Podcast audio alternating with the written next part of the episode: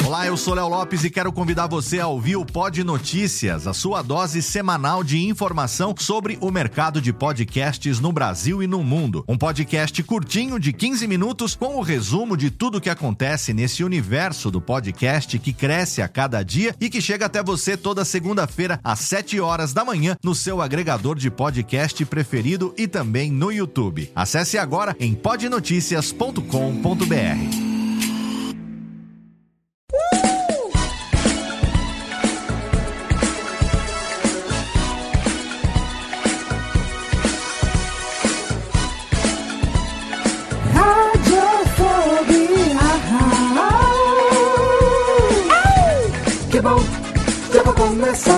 Radiofobia já está no ar, que bom, já vai começar.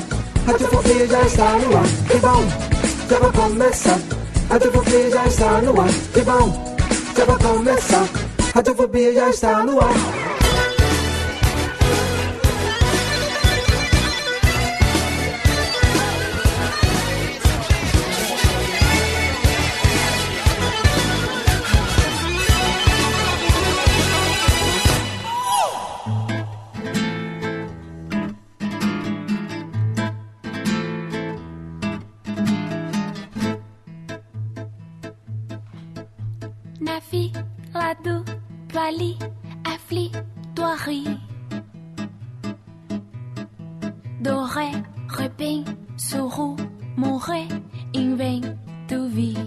Saudações, ouvinte desocupado, você do mundo inteiro que eu insiste aí depois de sete anos quase ouvindo essa bagaça podcastal. Eu sou Léo Lopes e é com orgulho na minha tetinha hoje, totalmente feliz que eu trago para você mais um episódio do Radiofobia Les. Rubens e Jorge batam palmas retombantes nesse momento porque hoje nós estamos aqui num programa especialíssimo com uma convidada que eu estou esperando. Chega, anões, chega, chega, né? Vai, vai gastar a cota de palmas logo na abertura do programa? Não pode.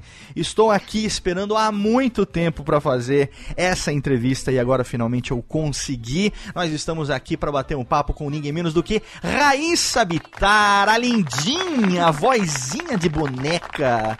Não é só vozinha de boneca, não, ela é uma boneca. Mas ela não vai falar agora, não. Quem vai falar são os nossos participantes. No primeiro momento eu tenho diretamente de São Paulo a presença da menina que tem medo de estátua. Você foi empurrada por alguma estátua essa semana, Ira Croft, ou não?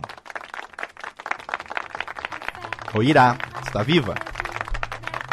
Aí, rapaz. Sim, estou eu aqui falando sozinha com o microfone mutado, ah, né? Ah, olha aí, tá vendo? É, 20 anos de curso, 02. 20 anos de curso.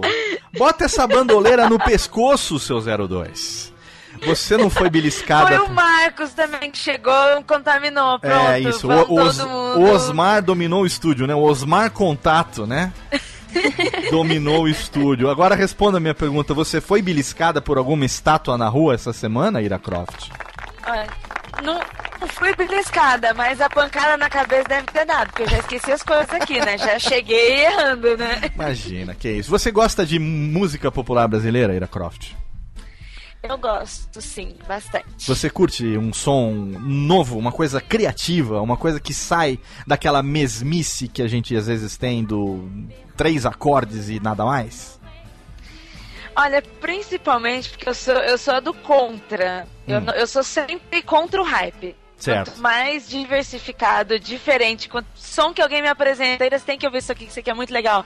E é diferente, mas eu gosto. Então você vai adorar a nossa entrevistada de hoje, porque nós temos alguém exatamente com esse perfil. E você vai adorar o papo dessa menina que tem muita história para contar trabalho novo é, aí lançando, ela show. Pode ser, ela pode ser nova para eu ouvir o som dela, mas Sim. a carreira dela, pelo que eu li na, na biografia, nossa, para deixar todo mundo aqui no chinelo, né? Não, com certeza a carreira dela e se tem show novo chegando e tem muita coisa boa pra gente falar com ela e a gente vai conhecer todos as, os detalhes desse trabalho tão legal que ela faz. Agora a gente tem também a presença dele aqui diretamente da Detroit paulistana, aquele que viaja ao mundo e ouve música de qualidade ou você ouve muita Merlin também, hein, Thiago Fujiwara? E aí, boa noite, pessoal. Eu ouço de tudo, Léo. Assim. Eu, eu gosto de boa música, né? Certo. Ultimamente eu tenho, assim, num. Eu acho que quando você é mais novo, a gente é muito focado num ritmo só, né? Tem a época que você gosta do rock, tem a época que você gosta, sei lá, do reggae e tudo. Hoje não, hoje eu aprecio a música em si. Sendo Maravilha. boa, eu ouço. Olha aí, então essa aqui já é um- um- uma opção agora pra você botar na sua playlist e não tirar nunca mais, hein? Fazer que Nunca mais. É, essa semana eu falei, se você quer, você tá num dia meio assim, meio bored, sabe quando você acorda meio de bode? Você acorda assim querendo, sei lá, chutar o, o cachorro, sei lá, coitado do cachorro, né? Mas, mas você acorda assim meio com raiva do mundo, chega lá no, no, no seu áudio, lá no seu CD, ou no seu MP3, ou no seu é, Spotify e coloque para ouvir a nossa convidada de hoje. Se em três minutos, três minutos é muito, se em dois minutos, um minuto não pintar um sorriso na tua cara, você me liga e eu te pago mil reais, mil reais, dois mil reais. Em barras de ouro que vale mais que dinheiro, exatamente. Ou produtos Jequiti. Com o produto Jequiti, exatamente. E é o Mil nosso... reais de produto Jequiti deve dar produto pra caramba. tem hein? produto pra três anos eu tenho produto. e a gente tem também ele que, se alguém entende de música nesses programas de Gabardini, é essa pessoa que agora está no pedestal. Porque agora, além de ser locutor, jornalista, radialista, ele também é musiquista, ele também é o homem, o patrão de Billboard Brasil, ninguém menos do que Marcos Lauro está aqui de volta. Fala, Léo Lopes, é um prazer e Nina Hagen estar aqui novamente Sempre. em mais uma edição deste belíssimo Radiofobia com uma convidada de garbo e elegância, né? Exatamente. Você em Billboard Brasil tem acesso a muita coisa, Marcos Lauro. Me diga, é sempre uma bela, uma agradável surpresa quando aparece uma música brasileira de qualidade. Sim, cara, a gente, putz, a gente recebe muita coisa lá, im- im- impressionante em CD físico ainda a gente recebe muita coisa, fora link, fora arquivo, enfim. É difícil até de acompanhar, né? E a gente tenta fazer o filtro lá de alguma maneira e tal. Nem sempre dá conta, mas Claro. a gente tenta. E chega muita coisa legal, sim, cara. É, o pessoal que reclama que não tem nada acontecendo na música brasileira não tá muito sabendo do que tá falando, não. E eu tô sabendo que você tá informado, porque hoje a gente tava preparando a pauta do programa, você me ligou e falou assim, ô nego, acabei de receber o release da convidada de hoje aqui no, nos escritórios aqui. Eu falei, ah, assessoria de imprensa tá trabalhando bem lá, hein? Galera da panela tá batendo panela no melhor dos sentidos ali.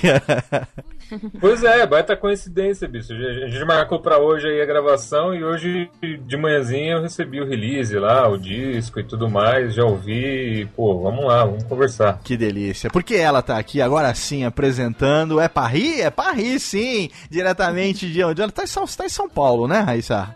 Eu tô. Essa Raíssa Bitar aqui dispensa apresentações. Oh. Olá, pequena menina das vozes Alô, gostosinhas. vocês estão me ouvindo? Estamos te ouvindo perfeitamente. Ah, então tá bom. É, de vez Poxa, Léo, é um prazer participar do programa hoje com esses convidados. Marcos, Ira, Thiago. Que legal. Eu fiquei muito E- feliz de você aceitar o nosso convite. Fiquei muito feliz Ah. quando você respondeu um Twitter que eu mandei um dia desses. Pô, não era qualquer tweet, né? O tweet falando justamente essa receita pra um sorriso num dia em que você quer mandar tudo a Merlin. É, pois é. Poxa, É eu adorei estar nessa receita. E eu vou te contar já já por quê, desde quando eu tô utilizando essa fórmula, porque hoje a gente vai saber sobre você. O tema do programa é você hoje. A gente quer saber da tua carreira, a gente quer saber de Taiwan, a gente quer Oh. saber como vai a senhora Google, sua mãe. a gente quer saber tudo a respeito do show agora que vai estrear agora nesse mês de Dia setembro. 18. Exatamente, matéria estelar lá no Sesc Belenzanas, daremos o serviço daqui a pouco. Teremos Legal. aqui um show que está sendo muito bem produzido, com participações especialíssimas, eu já tô sabendo. E eu quero saber de você sobre a concepção desses projetos, que são mais do que simples álbuns, né? Que às vezes o artista lança lá uma compilação, ele solta vários singles e junta e faz um CD. Não, os, os dois CDs da sua carreira até agora têm uma história, tem uma concepção, são praticamente um teatro musical. Se eu tiver enganado, você puxa a minha orelha.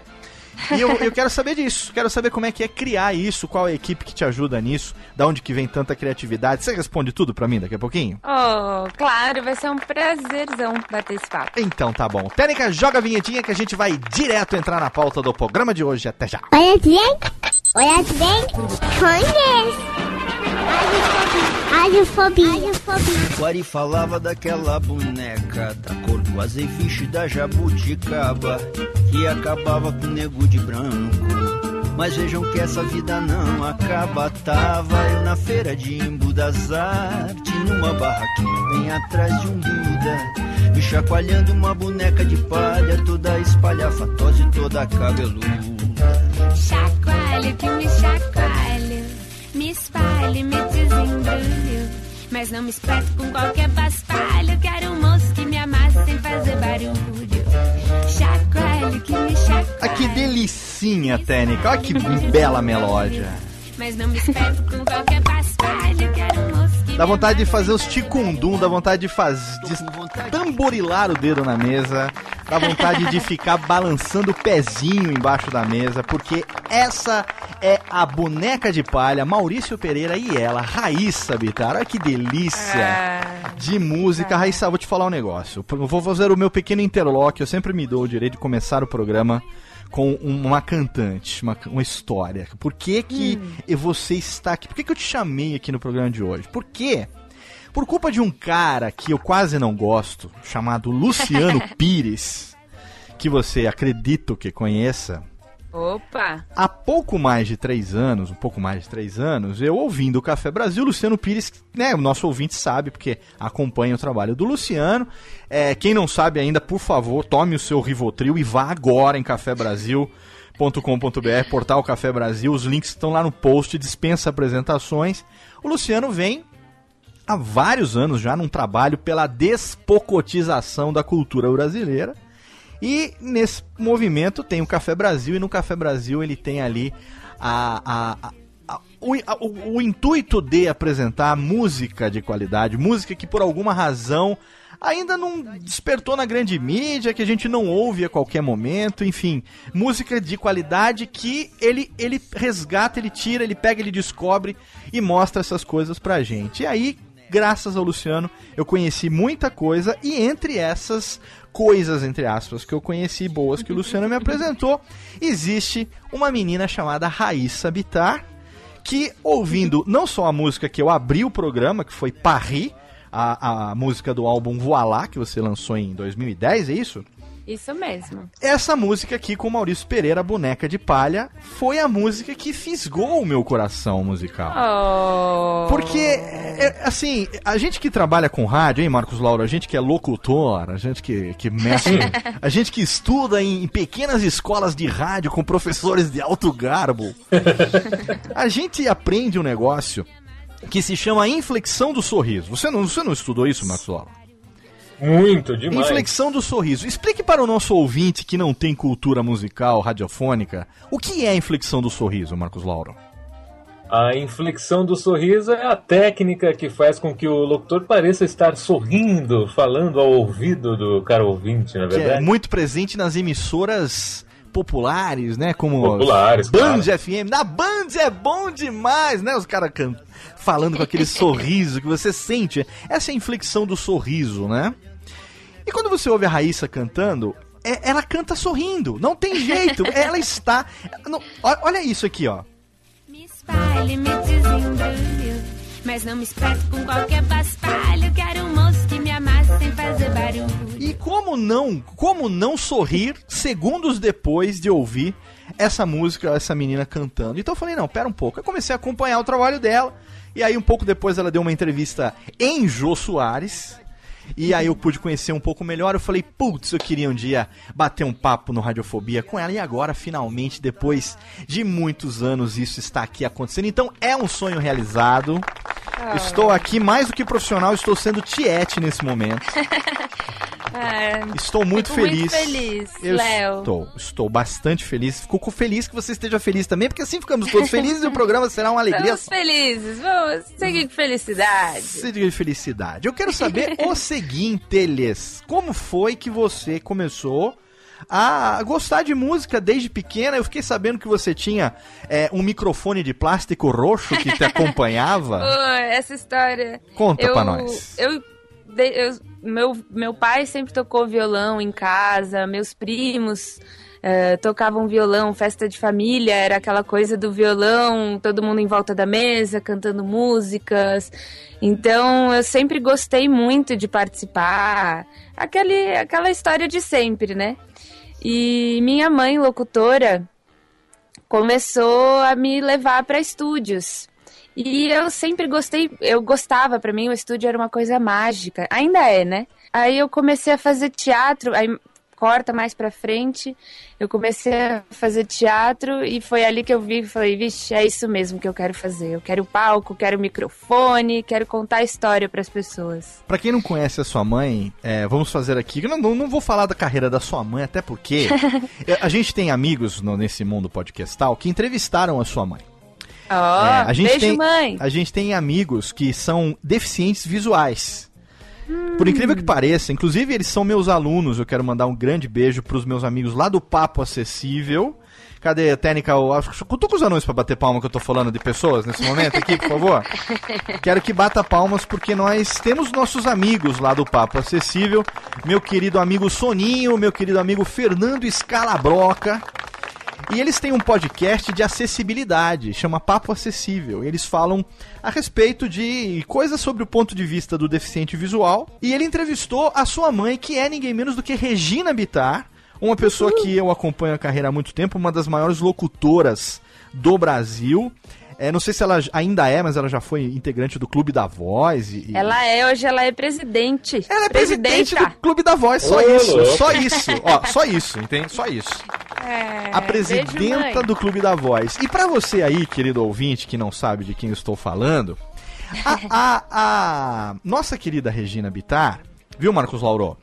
Sim. Eu não sei se você tá por dentro disso ou não, mas a Regina Bittar, quem quiser ouvir o papo dela lá no, no Papo Acessível, é, tá lá no, no link pra você que quiser, né? O, o- o- a Regina é, deu uma entrevista lá falando a respeito de acessibilidade com os meninos do Papo Acessível e tudo mais.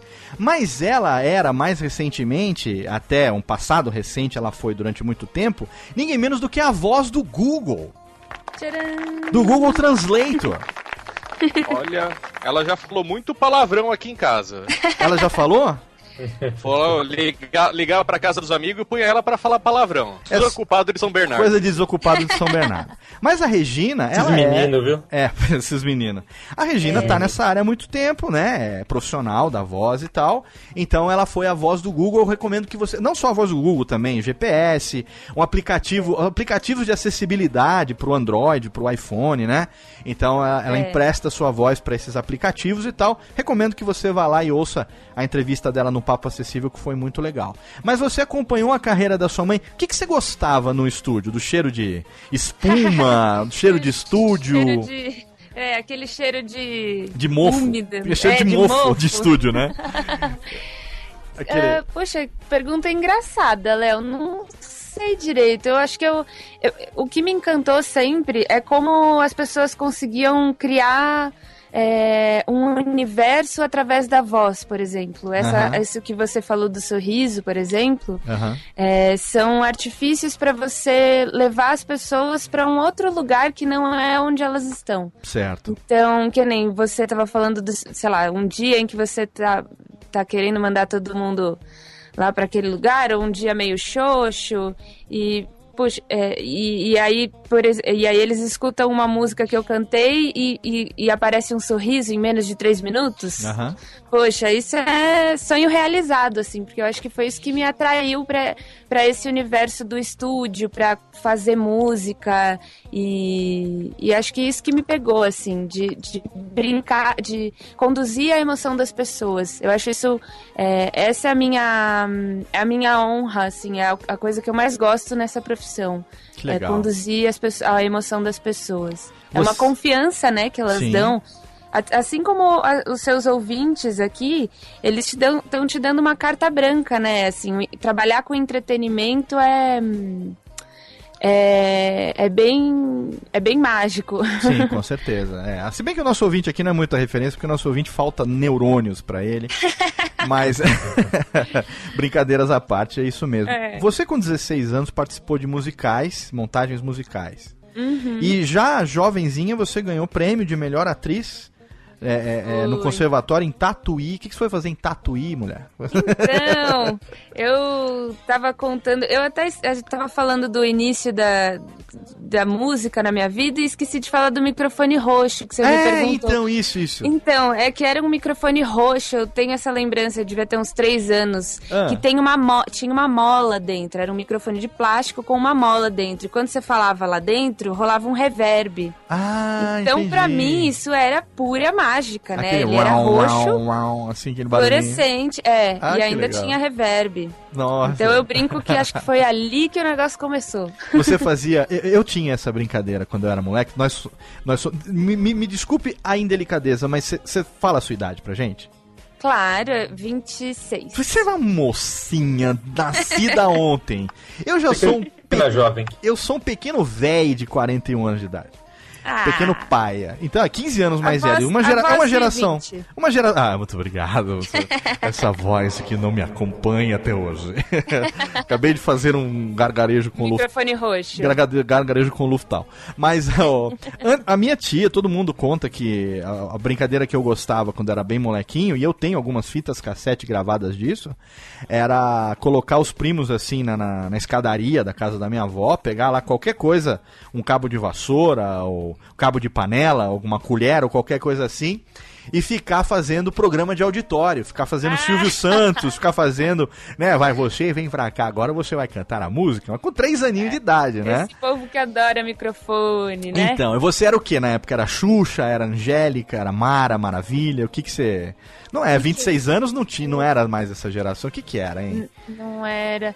Não era, Olha, era. eu, eu acho que eu ouvi ele. O primeiro CD que eu comprei foi da Eliana. Hum. Eliana, porque na minha E- época era balão Eliana. mágico, né? Era balão mágico, era trem da alegria. Tá todo É, mundo velho essa hoje, todo mundo acabado. Juninho Bill tá gordo. Onde já se viu Juninho Bill tá gordo? É, Eliana, então, mas, Mas, aí você é, fazia isso eu- ou você só cantava? Você apresentava também? Fazia o mesancene todo? Era toda Cara, eu- teatral? eu, era? fui- eu, eu era jornalista, brincava de, índia- de sei lá, estou, no des- estou na selva aqui Ah, com legal. vocês. É, acabei de ver um tigre. Olha que legal. Fazia É, tipo. eu gostava já de viagem, né? tipo Levar as rádio pessoas pra teatro. viajar comigo. Fazia o rádio teatro ali, fazia o É, teatrinho é. acontecendo. E entrevistar, fazer pegadinha na rua, adorava. Aí eu já era mais velha, claro, né? Aham. Tinha o quê? Uns, uns 14. E aí você fez esse musical? Você chegou. Quando ah, você então, começou a é, aí trabalhar com. voltando ao musical que você me perguntou. Era de escola isso, não? Era um grupo estudantil. Ah. E aí eu comecei a fazer, a gente fez uma a saga de Inês Pereira, mais uma releitura. Certo. E aí eu era a Inês, era um aí. musical. Que legal. E eu, nossa, me apaixonei, né, pelo teatro, aquela coisa de você, o teatro você tem que construir tudo do zero, né? Uhum. Você participa do cenário, você participa do, do áudio off, você participa da luz, figurino. E, e aí, enfim, a gente fez algumas apresentações em festivais de teatro estudantil Aham. e, e acabou, eu acabei ganhando prêmios com essa peça, né? Que legal. que pra mim, ainda mais eu tava bem no. Tava primeira peça, imagina. Olha Nem só. tinha noção do que, que era isso. E já saiu com prêmios em dois, né? Dois festivais, né? Exatamente, foi o Festival Estudantil de Tatuí e o do SESI de Sorocaba. Que legal. E aí, Foi uma baita experiência, assim. e aí você pegou gosto pela coisa? Falou, não quero mais fazer outra Pois coisa? É, aí, aí já era, né? Aí acabou. quando você Acabou. vê. Acabou. Eu falei, é isso que eu quero, não tem jeito.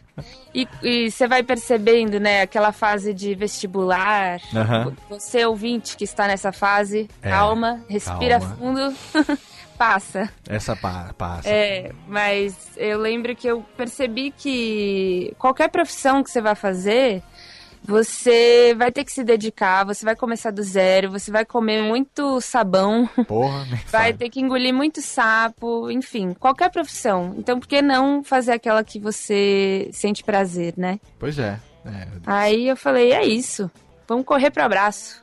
Você, é, com 17 anos, você ampliou um pouco o que você, o que você fazia. Porque você fez teatro na escola, mas você não estava diretamente relacionada com música. O musical você cantava, você, você estudou algum instrumento e tal. Qual a Ah, sua eu relação fiz- com o samba, com o chorinho, que você começou lá, Ah, jovenzinha também? Sim, eu, eu com 13 anos eu comecei a, a fazer aula de violão, a fazer aula de canto, pegar o básico, assim, né? Aham. E tá experimentando e tudo mais. Certo. Aí, hum, com os 18, eu tive, eu fiz, eu tive uma banda na vida, uma única banda que fez tipo duas apresentações. é uma vida bem curta. Uma foi num bar que é, a gente levou o calote, o dono nunca pagou.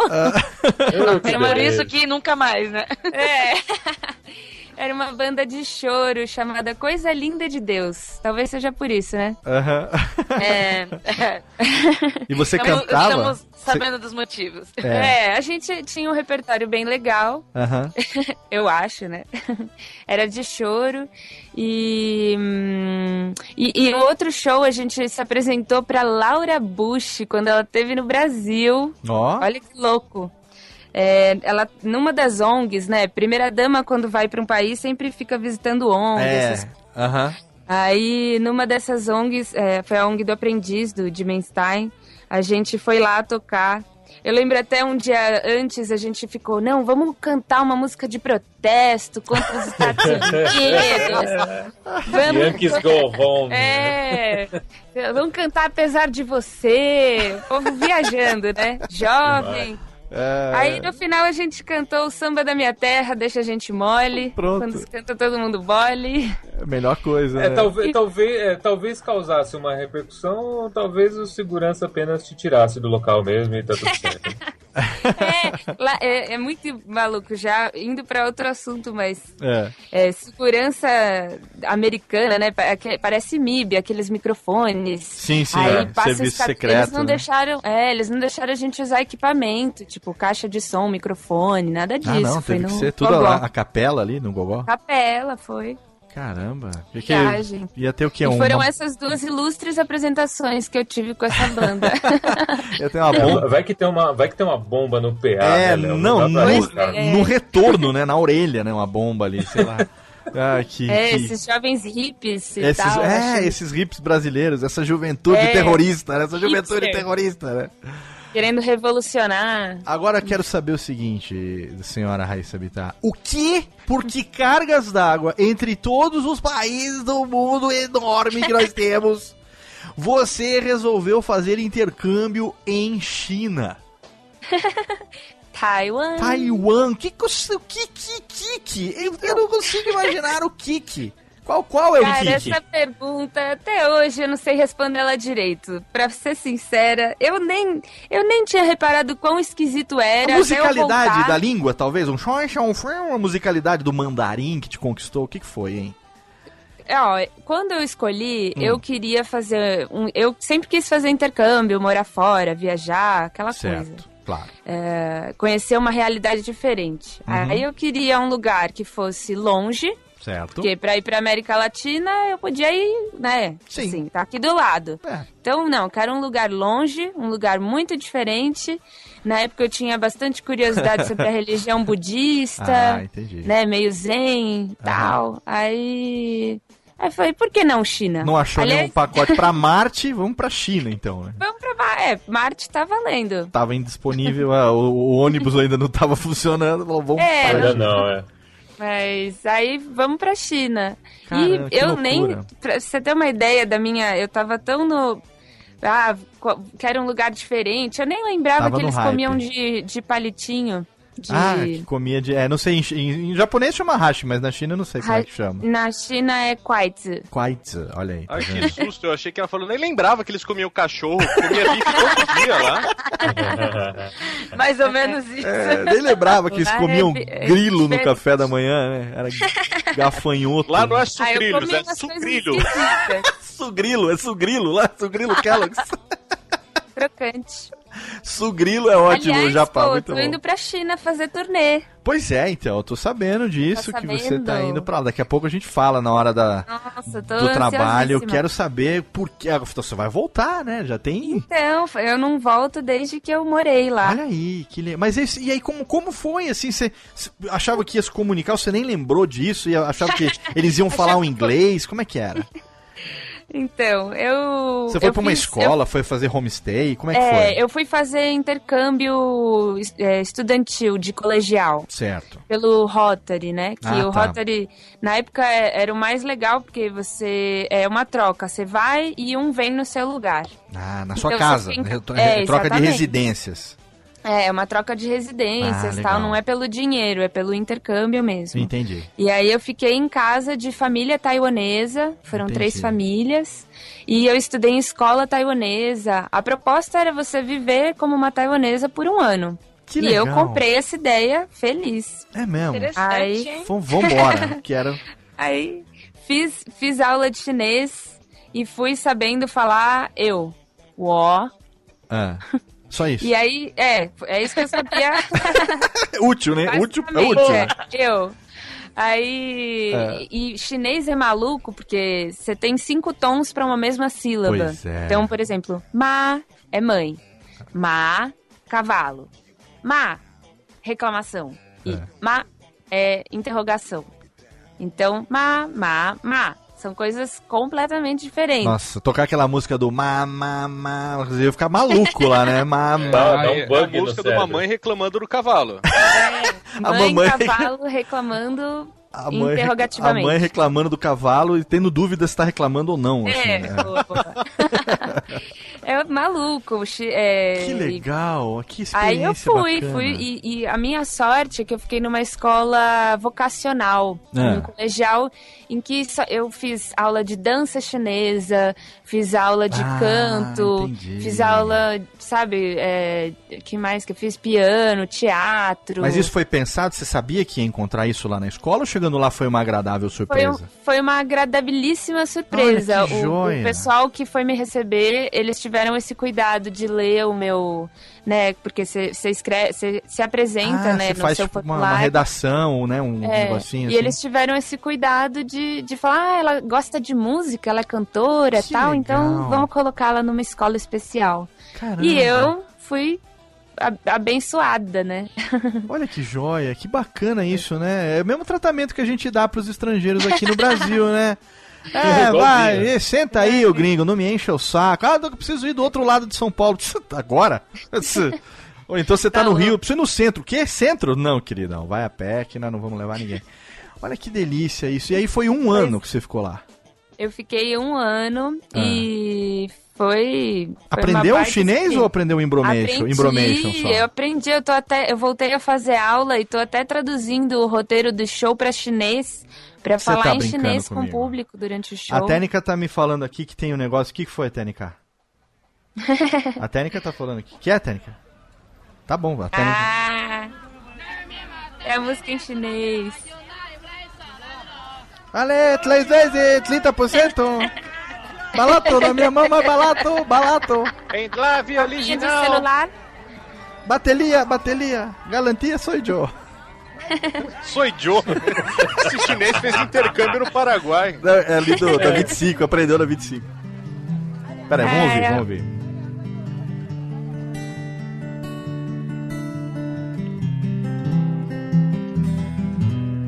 Ô, Já pra você que é descendente de chinês, dá sua nota, hein? Eu sou japonês. é vizinho, pô. É tudo coreano.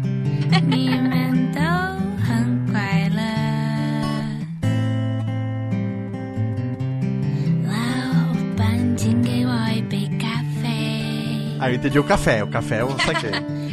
É, então, era uma frase que os intercambistas é, brincavam muito, porque É. significa garçom, me dê um copo de café. Puta, eu acertei o café. Caraca, Léo Lopes.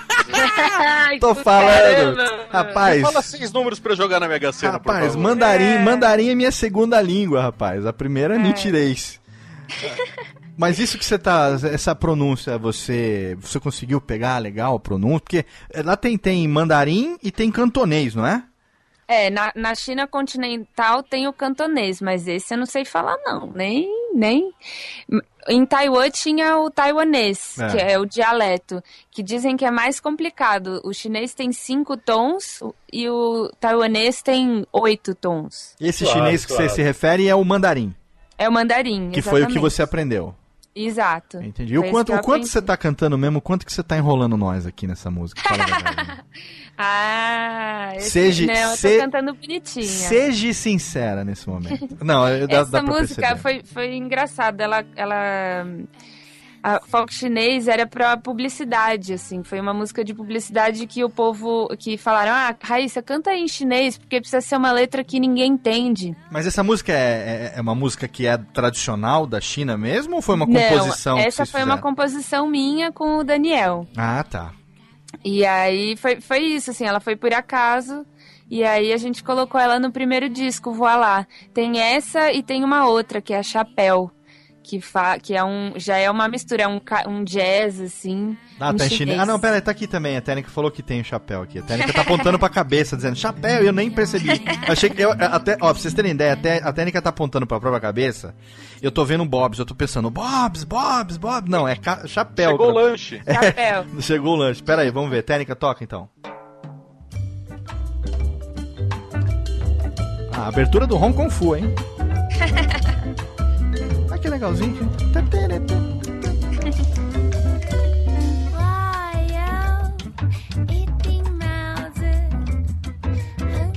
Ah, essa eu também ouvi no Café Brasil.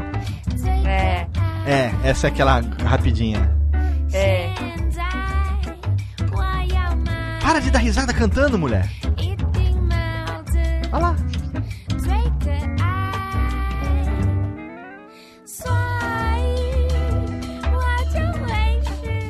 Que delícia. Técnica, bota os anão pra bater palma aí, porque tá muito lá. Levanta anões. Oh. Bata palma, anões. Tá muito gostosinha essa melódia. é, Raíssa Bittar cantando em chinês. Olha que delicinha. Eu não vou tocar a música É. inteira, é claro, porque eu É. quero que você aí, pequeno ouvinte, quando terminar esse programa, você vá procurar por Raíssa Bittar. Você vai procurar pelos dois álbuns de Raíssa Bittar. Voa lá lançado em 2010, de onde estou extraindo essas pequenas melódias, e Matéria Estelar, que é o álbum de trabalho desse momento, do qual nós falaremos em detalhes, em profundidade daqui a pouquinho, belezinha? Vamos para o nosso primeiro bloco de recadários aqui, porque na volta a Raíssa volta de Taiwan para o Brasil e aí ela encontra com ninguém menos do que Sebastian. Eles vão falar sobre isso daqui a pouco. Aqui, ela saiu do Abuse e Use e foi para uma outra campanha da CEAS. É, estou, estou fazendo um xiste, Marcos Lauro. Você sentiu ou não? Referência de velho? Nossa.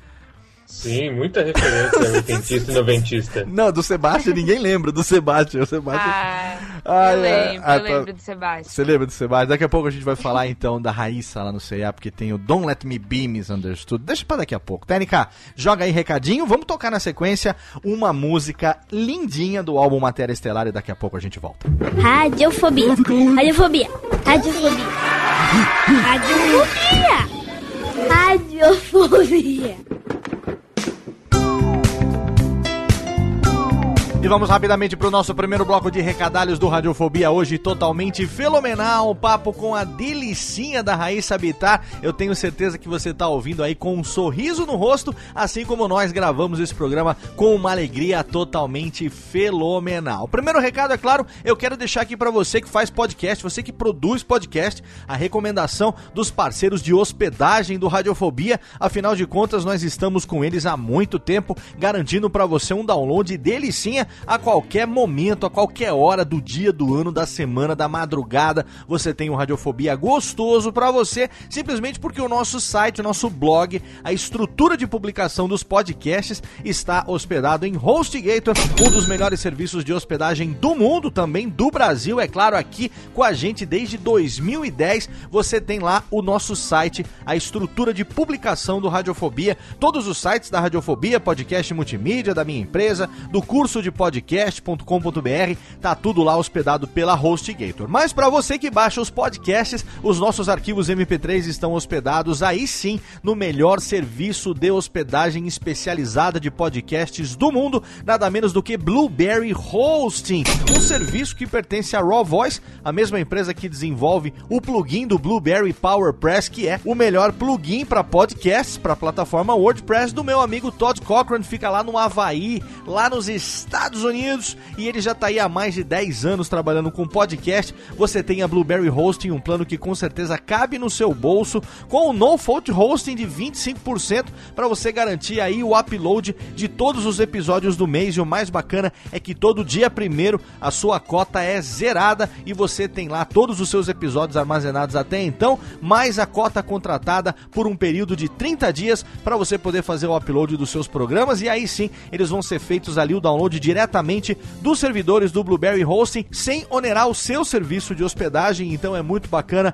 utilizar esse serviço de hospedagem dividida. O site fica num servidor, num host que pode ser até um servidor compartilhado da HostGator, por que não? E os podcasts ficam no Blueberry Hosting, que é o melhor serviço de hospedagem de podcasts do mundo. Sem contar que, é claro, você tem uma integração total com o Blueberry PowerPress e aí você vai ter as estatísticas premium, você vai ter ali a configuração facílima do canal do iTunes, você vai ter ali todos os dados da publicação, porque ele puxa direto do Blueberry Hosting. A sua experiência como produtor com certeza vai ser a melhor possível e é claro, se você entra pelo nosso site radiofobia.com.br/podcast e clica no banner da Blueberry Hosting, você assina e aí o primeiro mês é totalmente de graça. É uma degustação para você experimentar o serviço. Eu tenho certeza que você não vai pagar esse mês e depois você vai pagar com orgulho, afinal de contas, seu podcast nunca vai ter sido tão bem tratado como quando você migrar para Blueberry Hosting. Todos os links, é claro, estão lá no nosso site radiofobia.com.br/podcast. E tem a surubinha da semana. Eu estive lá no podcast ADD 2015 do meu amigo, do meu mestre, do meu querido companheiro Ídalo de Pano, Maestro Billy, exatamente. Ele, é, ele que teve no Alotênica passado aqui no nosso Soul Podcaster, falando sobre a sua história. Se você não ouviu ainda, o link tá lá no post para você ouvir. Alotênica com o Maestro Billy contando toda a sua alma podcastal. E aí, no mesmo dia da gravação, ele me fez um convite de retribuição e eu gravei com ele o ADD 2015, episódio 2, o futuro da música. Nós conjecturamos um pouco a respeito do futuro da música, a respeito de CD, a respeito de gravadora, de independência dos artistas, serviços de streaming, compra de música, enfim, um papo muito legal aí, é claro, no ADD, você sabe, né? ADD é antes, durante e depois, o Maestro Billy já tá aí há anos fazendo e agora voltou. Então, nessa temporada 2015, eu recomendo que você entre lá, assine o feed para você receber essa nova temporada do ADD que tá fenomenal. Eu participei, você vai lá, clica e ouve a minha participação no podcast do Mestre pedindo música velha no final. Foi muito bacana, tenho certeza que você vai curtir, tá bom? Vamos continuar de música então, daqui a pouco a gente volta para mais um recadinho, mas agora tá na hora de você ouvir a primeira música, a primeira faixa do álbum Matéria Estelar, esse da Raíssa, cujo show vai acontecer agora no dia 19 de setembro, um show totalmente fenomenal e você ouve agora a primeira faixa desse álbum Matéria Estelar, a lista no Radiofobia pra você. Daqui a pouco a gente volta.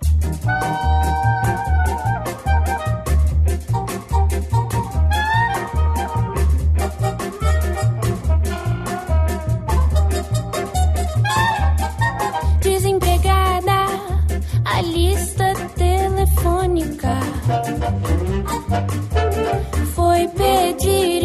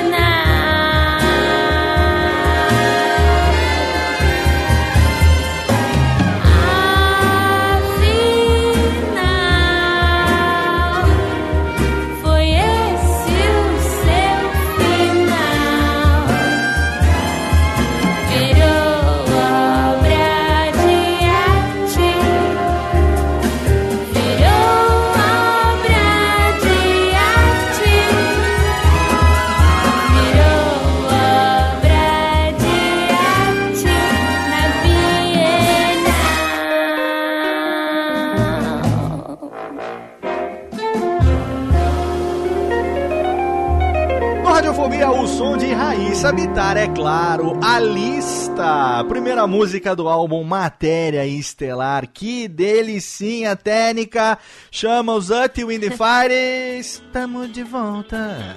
Aqui no seu Radiofobia. Estamos de volta com a Raíssa. Mas que delicinha. Tá, tá. Three, do you remember? Estamos de volta, os anões batendo palma, pulando agora de alegria nesse momento, porque nós estamos aqui batendo um papo com Raíssa Bitar. Nesse álbum, vamos aproveitar que a gente começou a tocar melódias desse álbum. Antes de falar da- do trabalho, eu quero falar desse álbum. 2014 foi o ano de lançamento dele. E agora chegou o momento, os shows estão aí se aproximando. Temos aqui o seu visto técnica cadê? O primeiro show será no dia 18 de setembro em São Paulo, no Sesc Belenzinho. É isso, Raíssa? É isso mesmo. Vai ser o primeiro show do Matéria Estelar. E a, a gente, eu sou acompanhada de pessoas megalomaníacas. Pessoas? Porque esse show. Vou explicar, porque Diga. esse show ele foi se transformando num musical, num mini musical, assim. Aham. Então a gente é, tá produzindo cenário, vai ter um roteiro, tem a, a- a- o Matéria Estelar tem a personagem da boneca. Mas, ah, é, talvez seja melhor começar do começo, que é falar que o Matéria Estelar, é, cada música fala sobre um objeto. Pois é, eu É um achei louco contando isso. sua história. Eu achei louco Bem isso. curioso isso, bem legal. Eu achei louco. Você tem aqui, ó, deixa, deixa, deixa, deixa, eu- deixa eu dar um contar aqui como é o relacionamento dos Boa. objetos. Eu já fui atropelando aqui. A pera, a pera, a pera, pera, fruta, pera, uva lá da mista, pera, leva o fora de um Não, caju. Marília. É, não, ela leva o fora de um caju, na música Lamúrias de uma Pera. Pois Aí você é. tem a história da música que a gente acabou de tocar, que é uma lista telefônica desempregada que consegue uma função de peso num sebo. Pois é, ninguém mais usa a coitada da lista, né? Aí ninguém tá- mais usa, ninguém mais vai pro sebo. Tá nessa. Coitado. Aí tem uma sessão de terapia, que a gente vai tocar logo mais. A, a caixa de É. fósforo, que é a palitoterapia, é as aflições da vida coletiva de um palito e seus companheiros ali dentro da caixinha. Então, quando eu falo de megalomania, essa música, É. a gente juntou 35, além dos. é, cada palito chama Paulo. Aí a gente convidou quatro cantores Paulos pra participar. A gente tem o Paulinho E- Boca de Cantor, tem o Paulinho Mosca, o, o Paulo, Paulo, Tati e o Paulo o Paulo Padilha. dos quatro Paulos Palitos. Aí não termina por aí. Além dos Paulos Palitos, a gente chamou 35 cantores, colegas, pra compor o coro do- dos 40 palitos, porque uma caixa de fósforo tem 40 palitos. Que loucura isso. Então a gente chamou os outros 35 pra cantarem junto com a gente o, o, o final. Que loucura, que loucura. E o, o show, ele vai. Porque assim, show musical, né? Você É. tem banda, microfone, mas não. Esse show, ele vai ser diferente. Ele vai refletir o esmero do álbum nesse sentido. O que, que vocês estão preparando? Tem, dá pra adiantar alguma coisa, não? Dá, dá. Algumas. é, tem coisas que só vendo, hein, gente? Claro, com certeza, com certeza. Mas a gente tá. A, a história de levar as pessoas para uma viagem, né, é, se reflete no show também, no palco. A gente tá tendo todo esse cuidado, porque o disco, você a gente consegue criar uma coisa dentro do estúdio e as pessoas, cada um ouve na sua casa. Aham. O show a gente tem que cuidar desde a entrada, né, das pessoas no, no teatro. É uma viagem, assim. Sim. Mas é, a gente conseguiu a participação. Aí, ah, lembrei agora o que eu ia falar. Hum. Que para falar desses objetos, é, o Jun Nakao, que é o, o diretor é, de criação Sim. é, desse disco, junto com o Daniel, ele criou a boneca, que é um personagem. é, que é- ele me transformou em boneca para um objeto para eu poder falar de outros objetos, para eu viver bacana. nesse mesmo mundo que eles. Então, é, nesse show a gente quer apresentar o universo matéria estelar é, através dos olhos da boneca. Que bacana, olha que joia. Então, e uma coisa que, não, que, o que vai além do disco é que é, é como se a gente estivesse dentro. do- É o livro Matéria Estelar. É, cada música tem a sua página e é como se a gente passear, como se a gente levasse as pessoas para cada página desse livro. Assim. Olha que joia. Gente, que incrível! Lindo, hein? Agora, que- a pergunta que não quer calar é o seguinte: o que que foi que você. Qual é o chazinho que você tomou na China? Pra que que é isso, né? fazendo E pior, esse. que- Léo, que- é que eu sou a mais normal dessa equipe, juro. Que loucura! Eu sei que o Daniel. Daniel, vocês ainda são namorados, já Daniel. casaram, já tem filhos, netos? Não. Como é que é? Somos, somos, somos. Vocês ainda são cúmplices no parceiros no crime? Super. Partners in crime Sim, total? É, somos muito, muito Eu- parceiros. Eu sei que o Daniel também é um lado, um lado insano dessa sua criatividade. É, o Daniel, as letras são dele. Ele, é assim, o, tanto, já no Voa Lá, ele que viu essa história, esse gosto por cantar personagem, de, Aham. essa coisa teatral.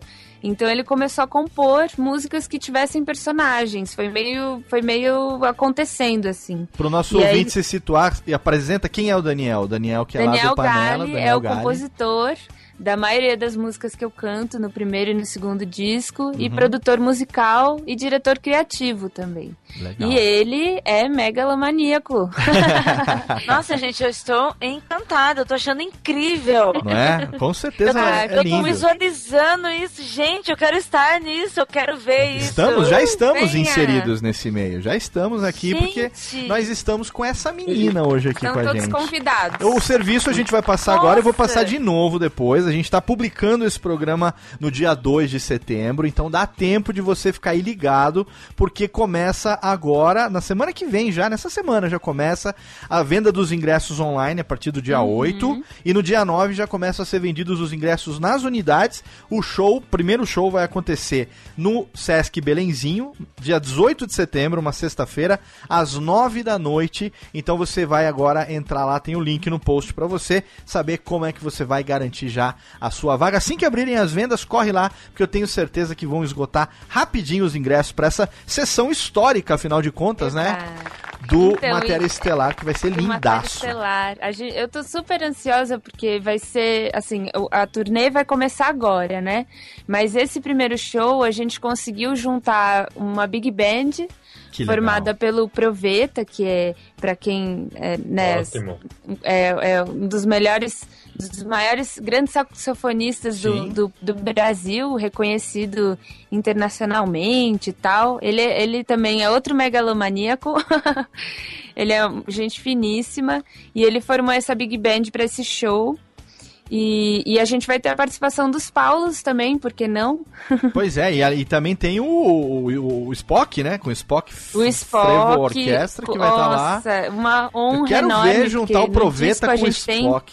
Quero só ver o encontro desses dois monstros. Justamente! Vai ter nesse show o, o, o Spock vai tocar junto com o Proveta, eles vão dividir solo na música. Nossa, o crossover ali que vai fazer história. Vai ser Uma filmado esse honra, show, né? hein, Raíssa? Vai ter vídeo depois disso? Vai ter. Vai ter... Vai ser filmado, Ah, com certeza. Queremos vídeo, queremos Blu-ray, DVD, queremos tudo depois, hein? Queremos tudo. Delícia. Mas, é, mas é, é- é interessante isso, Raíssa. Eu até estava comentando sobre isso esses dias com uma pessoa na redação. Muitas vezes a gente sente que só a música em si ela não tem mais chamado o público como antigamente. Ou seja, é, tanto o show quanto uma festa, enfim. é, é, precisam de mais atrações, precisam de mais coisas para chamar a atenção do público, para fazer com que as pessoas prestem atenção naquilo que está sendo cantado, dito, enfim. Como é, a gente que gosta de música, a gente sabe que a música basta, né? A música por si só ela já resolve as coisas, mas boa parte do público parece que não. Eu não, não sei se você sente isso também, se, se você acha que as pessoas querem mais informação, como é que você vê isso? Hum, é engraçado. Eu, eu faço pouco show, assim. Eu vou começar. Eu, eu fiquei um, um tempo só fazendo algumas participações especiais. É, e focando no Matéria Estelar agora. Mas uma coisa que eu percebo, não sei se é um, um momento, ou enfim, não sei o que, que é, mas eu percebo muito que as pessoas querem é, participações, né? Querem ver os artistas Sim. fazendo coisas juntos, assim. Às vezes, é, um show meu, é, por exemplo, um show do Voilá, não teriam interesse em assistir, mas um show meu com outro artista, aí sim é, as pessoas se empolgariam mais.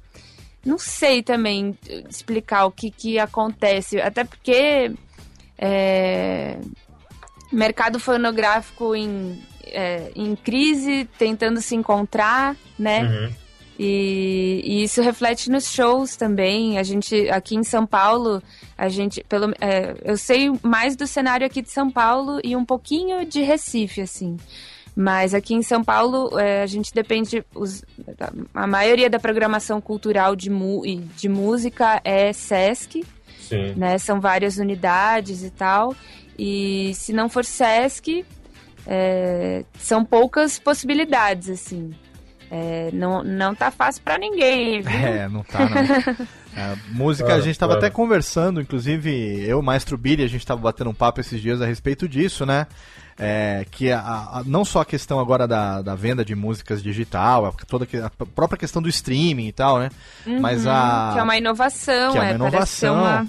Mas está descaracterizando a necessidade das próprias gravadoras existirem, né? Então a- as gravadoras estão tendo que reaprender a, a- a formar o seu business de uma outra maneira e os artistas estão começando a perceber o quão independentes eles são e podem produzir também de maneira independente, né? E isso eu acho É. muito bacana, porque dá oportunidade para todo mundo. Você não fica preso só é, no formato antigo, que já morreu, enfim, mas aonde a gravadora, sei lá, escolhia aqueles que ela ia investir e bancava praticamente a carreira do cara. Isso acabou, né? Então, ou o É, artista dúvida, conquista é. o público dele pelo diferencial e pela qualidade do trabalho, ou então não tem carreira, né? Tá. É, tem, tem, eu, eu vejo, Léo, um lado bo- muito bom nisso, né? Dessa acessibilidade. Ah, cada um pode gravar o seu CD dentro de casa, sem sair, né? Num, num- sozinho. Mas é, e isso é incrível, sem dúvida. É, é, você pode gravar e postar e, e ter acesso direto aos seus fãs e criar um público sem depender de ninguém.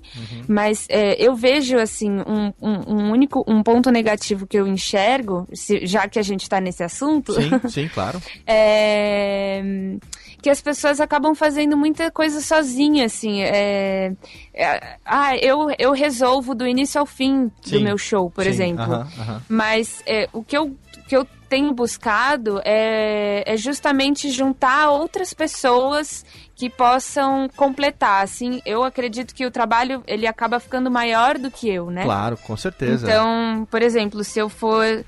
É, se, eu, se eu mesma fosse gravar um disco, compor e, e, e gravar tudo sozinha, talvez ele não saísse desse esse universo, né? Sim, certamente. E- mas, mas é só pra, pra botar uma. uma Não, mas, uma é- é- pimentinha. então, mas eu me refiro, eu me refiro não a necessariamente é, o artista fazer sozinho é, num home Sim, studiozinho é mais a e tal. acessibilidade, É, né? mas a possibilidade que ele tem, por exemplo, de não ficar mais preso a, a alguém dizer o que deve ou não deve ser feito, o Sem que o- as pessoas querem ou não ouvir, entendeu? É, É de não agora, ficar quem escolhe mais, né? não é a gravadora, É né? O isso. que vai e o que não vai. É, é isso. É, você tem essa autonomia de.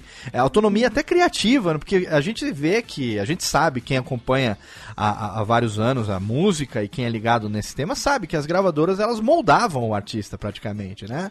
É, tem muito teve artista que é, começou de um jeito, Marcão, tem quantos milhares de exemplos aí só na nossa música aqui nacional que o artista começou de um jeito, aí veio a gravadora e falou: não, desse jeito não pode ser, vamos moldar você aqui a um público específico. E aí o cara muda não só de nome, como de estilo, como de roupa, como de, de ritmo, como de tudo. Claro. E claro. ele perde, às vezes, aquela característica que tudo bem, pode ser que, né, não, não fosse Tem ser tudo, né? o sucesso estrondoso que acabou se tornando, mas era- a, gravadora era patrão. Né? E hoje em dia isso praticamente desapareceu, né? Você tem É. Mas como juntar foi uma, equipe, né? fase, né? Tem uns discos do Caetano, por exemplo, é, antigos, que, meu, se fosse hoje, é, quer dizer, Ah, se é. fosse na época áurea das gravadoras, não, não rolava, eles não saíam, esses Sim, discos. com certeza. Mas, né? É, tem aqueles que- fase, aqueles que- fases loucas. Tiveram corrones e estão aí até hoje também, né? Tem essa, É, né? Tem os é. que foram, sumiram e tem aqueles que estão aí até hoje se impondo É. e, e fazendo uma assinatura cultural no país,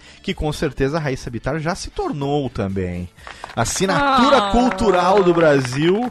Porque olha só, essa menina, Marcos Lauro, Ira e, e Thiago. Essa menina, pequena menina, pequenina menininha, ela voltou de, de China, toda empolgada, tomou um chazinho de grilo lá.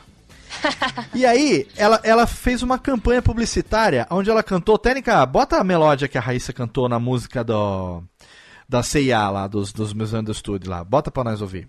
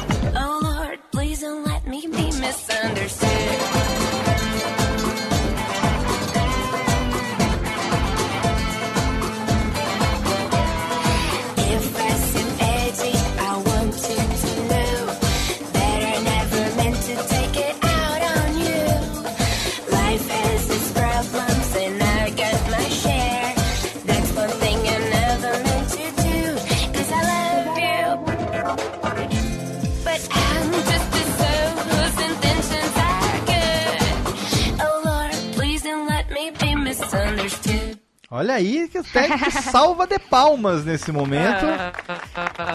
Você Que sabia, ano dessa faz campanha no ar? né? Você Eu lembro, lembra? é muito legal. muito Sim, pô. É legal quando a publicidade escolhe esse caminho. Ape- Apesar de ser uma versão, tem, uma, tem toda uma produção autoral, né? Tem toda Sim. uma coisa nova no meio. Eu não E sei- é legal quando a publicidade vai por esse caminho, né? Bem, bem bacana. Eu não sei quem foi que produziu essa, essa versão. Isso tem uma cara de Tuta Aquino, meu amigo Tuta Aquino. Não sei quem foi que Ah, produziu eu isso. conheço tudo. Tem uma cara de Tuta Quem Aquino. produziu Isso... essa foi o Rodrigo Regis e o Bisoco, que é Henrique... Ai, não lembro o nome dele, mas foi na S de Samba, eles trabalhavam. Ah, na que é S do de Samba. que já teve aqui. Muito bem, quero mandar, uma- mandar um beijo pro meu amigo João Ponês, que tá lá até João hoje. Ponês. fazendo- Um beijo pro João. Meu Pô, amigo. eu fiz estágio lá. Meu amigo Jair Oliveira, meu amigo Simoninha também, mandar um beijoca pra eles aqui. Em breve teremos Simoninha no Radiofobia. Estamos negociando Ah, um o passe beijo do Simoninha já aqui. O passe do Simoninha Nossa, tá só caro. amiguinhos de vocês, só galera foda, né? Aqui, aqui, aqui, a gente, a gente aqui, Ira Croft, eu vou te falar um negócio. É assim, começa em pessoas de pequeno garbo, como Jair Oliveira, por exemplo, até chegarem em É. ídolos como Raíssa Bittar, nossas amizades. Ó. Elas vão subindo, entendeu? Vai subindo cada vez mais. Gente, eu tô gostando desse círculo, hein? Você tá vendo só? Ô, É Raíssa. tipo a maçonaria. É uma maçonaria, é uma maçonaria. Você acha Os que- Illuminati da música. Os Illuminati, amigo. O negócio é não queimar nós com o ferro em brasa, tá tudo certo. ô, ô, Raíssa, você voltou da China, fez isso e essa campanha, o quão, o quão, ou, ou diria até mais, o quão importante essa campanha foi na sua carreira a partir desse momento, quando você voltou pro Brasil? Olha, Léo, foi muito engraçado. Porque a gente fez, eu fiz essa versão lá nessa de samba, a gente gravou. Aham. Eu lembro que rodaram aquela coisa de, né, rodaram uma lâmpada assim, de vai não vai com a minha voz, teve essa dúvida, acabou indo e no YouTube na época, as, as marcas não estavam acostumadas com, com a resposta de, de- com a resposta do público, né, Sim. nas redes sociais. E tiveram tantos comentários perguntando, mas que, que, quem que é, quem que é, quem que é, que os caras me convidaram, a CIA me convidou, os caras, ó, Sim, os caras. a, a C&A me convidou pra, pra cantar num desfile no Dona Fashion, no Sul. E, e foi uma repercussão super legal, assim. E foi ali que eu, assim, eu- ali- ali- nesse momento eu já tava começando a, a querer gravar um disco. ah, e ali a gente falou, não, a gente tem que, vamos já começar. Aí começamos a gravar, tanto que no desfile que eu fui fazer, eu já cantei uma versão ah, é, pista do, do. Aham. A gente fez uma versão mais bombada para desfile e, e foi e aí começou assim, teve essa repercussão. ah, Eu lembro que até hum, algumas pessoas falaram: "Ah, você não vai colocar o Don't Let Me Be no, no, no seu disco Voar lá?" né? Porque às vezes tem isso, há um bônus, coloca uma Sim. faixa bônus. Sim, sim. Mas o, o primeiro disco, disco acabou indo para um outro lado, assim, Sim, né? Esse lado das histórias. É, e aí a gente acabou não colocando. Mas, sem dúvida, essa música, essa regravação foi, foi um, bom, um bom começo, assim, pra minha carreira. E esse caminho que o disco seguiu, como que nasceu, Raíssa? Co- Como foi a concepção desse trabalho? Quer dizer, você foi pra China, você passou um tempo lá, você estudou também lá, você teve influências, obviamente, voltou, fez essa campanha. E aí, esse disco, eh, qual foi a gênese disso? Como é que você decidiu a linha eh, que você ia seguir como cantora? Porque tem a sua geração tem grandes talentos que eu gosto muito. Eu sigo essas meninas como a Tulipa, como a Thier, Uhum, como a Cel. É, são vozes que eu adoro, são talentos dessa chamada nova MPB, né? Que eu acompanho Uhum. e, e gosto muito. Mas é, você eu, se destaca, além do talento de outras coisas da voz e tudo mais, o estilo que você escolheu seguir, que é um caminho meio que é, é diferente da tendência de todo mundo mais ou menos seguir aquilo ali, né? De cantar, voz e violão e música e nova na letra. Não, você seguiu uma coisa de teatro, de contação de história. Você trouxe é, um pouco do francês no Paris, brincando, o trocadalho. é, e aí tem essa coisa da- do chinês que a gente ouviu agora, as duas músicas, tanto o folk, o folk quanto o chapéu. Quer dizer, aonde que veio, o, como é que foi o brainstorming? Movido a, a, a, a, a- chá de grilo pra fazer essa definição de carreira que você quis seguir a partir dali. Me conta essa, essa maluquice, como que foi que aconteceu e que acabou dando tão certo, pelo menos pra mim que sou fã. Oh, gosto muito. muito feliz. Como- conta muito pra gente. Eu quero saber isso, como nasceu o embrião desse negócio. Então, é aquilo que eu tava te falando, de, de, de, de procurar um trabalho é, que não fique só do meu tamanho, assim. Aham. É, o Daniel começou a compor é, nessa fase do, do, da CIA, nessa época, assim. O Daniel já começou a compor algumas músicas é, para mim, pensando é, é, em mim, para eu cantar, com explorando esse lado teatral que eu sempre gostei. Certo. E, e mesmo músicas que não eram dele, assim, é, Novos Baianos, eu sempre eu ouvi muito, né? Aham. É, a coisa de, do descompromisso, do divertido, mas ao mesmo tempo é, rebuscado ou profundo, sabe? Brincar um pouco é, com isso, do simples mais complexo. É, Luiz Gonzaga, né? Perfeito. Também tem isso. Mas começou despretensiosamente mesmo, assim. É, ah, aqui tá legal, eu gosto de cantar personagens, aqui eu acho interessante. E aí, o Voilá, ele foi sendo crônicas do cotidiano, né? Tem ah, uma madame que leva, que uma manicure arranca um bife, ou uma mulher de malandro, é, o, o pombo correto, que é, que é a história de um é, ve- veio de uma notícia de jornal, né? Pombos Correios é, que foram treinados por traficantes Aham. pra pra para levar componentes pra prisão de celular, chip, essas Sim, coisas. eu lembro dessa notícia. Aí o Daniel compôs a música com a visão do pombo. O Daniel é louco demais, né? Louco, Eu ainda louco. quero, eu ainda quero. O Daniel, o Daniel, o Daniel bebe alguma coisa? Ele, ele, ele- ele gosta de uma cervejinha, de um destilado, Do, do destilado, da- ele gosta. de um esquinho, de um esquinho, de, um- de uma- É. de uma cascavelzinha assim no copo? Sim, sim. Do resto ele é bem careta. Então, eu, eu ainda quero, Só olha só, ir. acabei de estabelecer aqui pra mim uma meta pra 2015. É. Em algum momento desse ano eu quero sentar numa mesa e, e girar uma cascavel com o Daniel.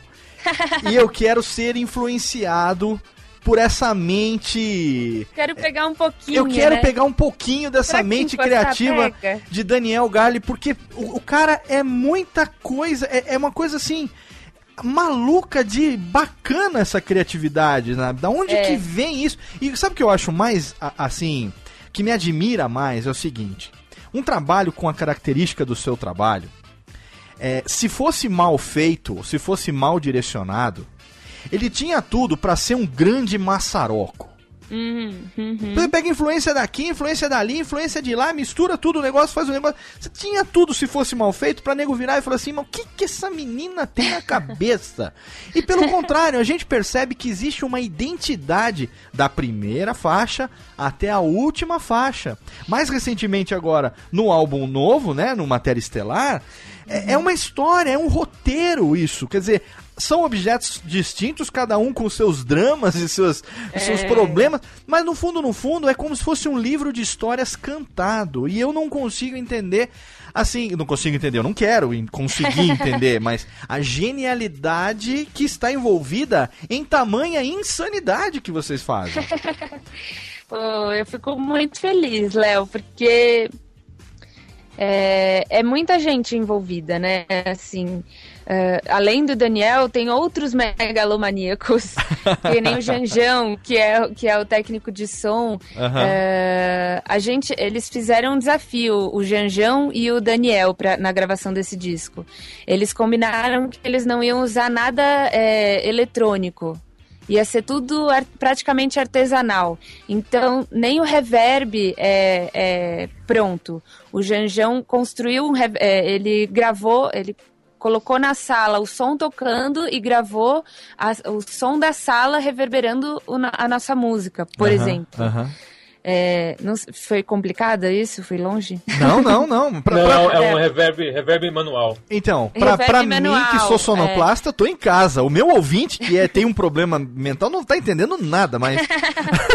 Enfim, foi bem artesanal a história, sabe? Aham. É, a, a gente gravou todos os músicos juntos na mesma sala. Que legal. A- a- inclusive a Spock. A Spock inaugurou a gravação do nosso disco, é, gravando todo mundo junto na mesma sala. Bateria, todos os metais, baixo. é, então, de vários lados, o Matéria Estelar traz, é, traz esses megalomaníacos. Que é legal, muito Eu tô bom. rodeada deles. É muito É, bacana. e depois ainda veio o Jun Nakal, né, na parte visual. Grande Jun, É. design dos maiores designers do Brasil, Pois é, reconhecidíssimo, pois premiado internacionalmente, que é. É. tem uma característica própria, que é outro insano também, né? Outro, megalomaníaco. Outro. outro- Ele tem um é, o, ele tem um desfile que é a costura do invisível, Aham. em que as modelos é, vestiam todos os vestidos eram feitos de papel. Aham, E, e era tão perfeito que às vezes as pessoas não conseguiam ver que aquilo era papel. exatamente. E no final do desfile, eh, todas as modelos rasgavam a roupa assim ó, na frente. É, eu me lembro Então disso. foi uma obra de arte no Fashion Week, assim. Eu me lembro Foi disso. considerado. Eu Desculpa. trabalhei. Não, não, é porque eu trabalhei na, numa editora, por causa do meu relacionamento com o Japão, antes de montar a minha empresa, eu trabalhei sempre em coisas relacionadas ao Japão, né? E teve uma época que eu trabalhei com cultura, com quadrinho, com livro, com mangá e tal, e vira e mexe tinha alguma coisa e o Jun tava lá, a, a- Marina, que era a minha diretora lá da JBC, é a grande amiga, então, nossa, é uma loucura, assim, uma pessoa que. Pra você acompanhar o papo do cara, você tem que estar ali num. né, É. é outro nível, né? é Ele, um negócio ele e maluco. o Daniel vão longe. Imagino. ima- Eu quero entrar um dia Fico nessa eu. rodinha com o esquinho na mão. Vamos ver como é que. Cadê a Técnica? Tem, tem, o, tem o esquinho aí, ô Técnica? Você- Com Deve ter. água já vai. Deve ter um esquinho. Técnica, bota aqui, ó. Aqui, ó. Cascavelzinha. Ó. O é. tilintar dos cubinhos de O gelo. tilintar dos cubinhos aqui. Como é que o Laurito dizia? Porra! o Laurito de vez em quando vem. Você toca o uísque e o Laurito aparece de novo. Ô Raíssa, me, me conta uma coisa. É, você em algum momento parou pra pensar assim, falar, eu vou planejar a minha carreira ou as coisas foram acontecendo, você foi conhecendo pessoas e as inspirações foram surgindo e porque você tem dois lados do artista, né? Você tem um lado do artista cuja criatividade domina e aí ele vai meio que se guiando pelos seus instintos e pela maneira como a coisa acontece. E você tem um artista cujo o planejamento é feito de uma maneira bem calculada, bem pensada e tal. Você foi um misto das duas coisas, as pessoas foram surgindo e foram tendo ideias que meio que vieram ao encontro das suas ideias e a coisa foi funcionando e teve aí uma, uma, uma, uma catalisação aí do negócio? Ou foi uma coisa, ah, não, vamos planejar o que, que dá certo, o que, que não dá certo, o que, que eu gosto, o que, que eu não gosto? Eu tento planejar o máximo que eu consigo, mas as coisas nem sempre vão do jeito que a gente planeja, né? Sim. Mas no final vai, vai por um caminho interessante. Eu sei, eu, eu tava até pensando isso outro dia, assim, tem muito. eu- tem cantores que eu. A Tulipa, por exemplo, né? Eu acho. Aham. é, eu adoro o trabalho dela. E ela- eu acho que eu vi uma entrevista dela falando que ela, ela acabou sendo cantora meio que por acidente, assim. Ela sempre gostou, pai músico e tudo mais. Mas ela começou na, na arte visual, né? Em Aham. outro lado. E eu sempre tive muito, muito claro, assim, que eu queria ser cantora. Eu queria, é, é uma coisa que eu sempre quis, uma carreira que eu sempre quis construir. Eu nunca imaginei que eu, que eu iria para esse lado da, da história, do teatro, assim, é, é, isso está sendo construído, sabe? É, eu, tanto que eu acho muito legal você você falar dessa da- como ouvinte, Aham. é, é, ter essa percepção, porque, porque é uma coisa que a gente está construindo, ela ainda está em construção, Ah, né? É meu segundo disco, Uhum. então algumas coisas são intencionais, aquilo que a gente consegue a gente vai direcionando, né? Por exemplo, a entrada do Jun no projeto. Uhum. A gente chegou no Matéria Estelar, já tinha o disco gravado, é, né, essa riqueza maluca do Daniel, né, de histórias e tudo mais. E aí a gente falou, não, a gente precisa de alguém que entenda da parte visual. Assim, não dá pra gente... Se arriscar, Né? né? É, a gente pode se arriscar, mas pode ficar tão melhor, né, se, for, se, Claro. se entrar alguém Sim. Aí a gente, é, a gente nem conhecia o Jun, não tinha nem aquela história de alguém que conhece o Jun, que, né? A gente simplesmente entrou em contato e foi, foram borbulhas de criatividade. Que legal. Isso é muito bom. Foi- deu muito, tá dando muito certo, assim, tá sendo um processo muito interessante. E o Matéria Estelar tá bem maluco, porque não para de, de entrar gente, assim, tá, tá cada vez maior. Ah, essa mas olha equipe. só, os malucos, eles se acumulam em bandos. Tá uma loucura, Léo. Os malucos, eu vou te falar porque a gente vive nesse mundo do podcast e é tudo a mesma coisa, uma puta de uma máfia.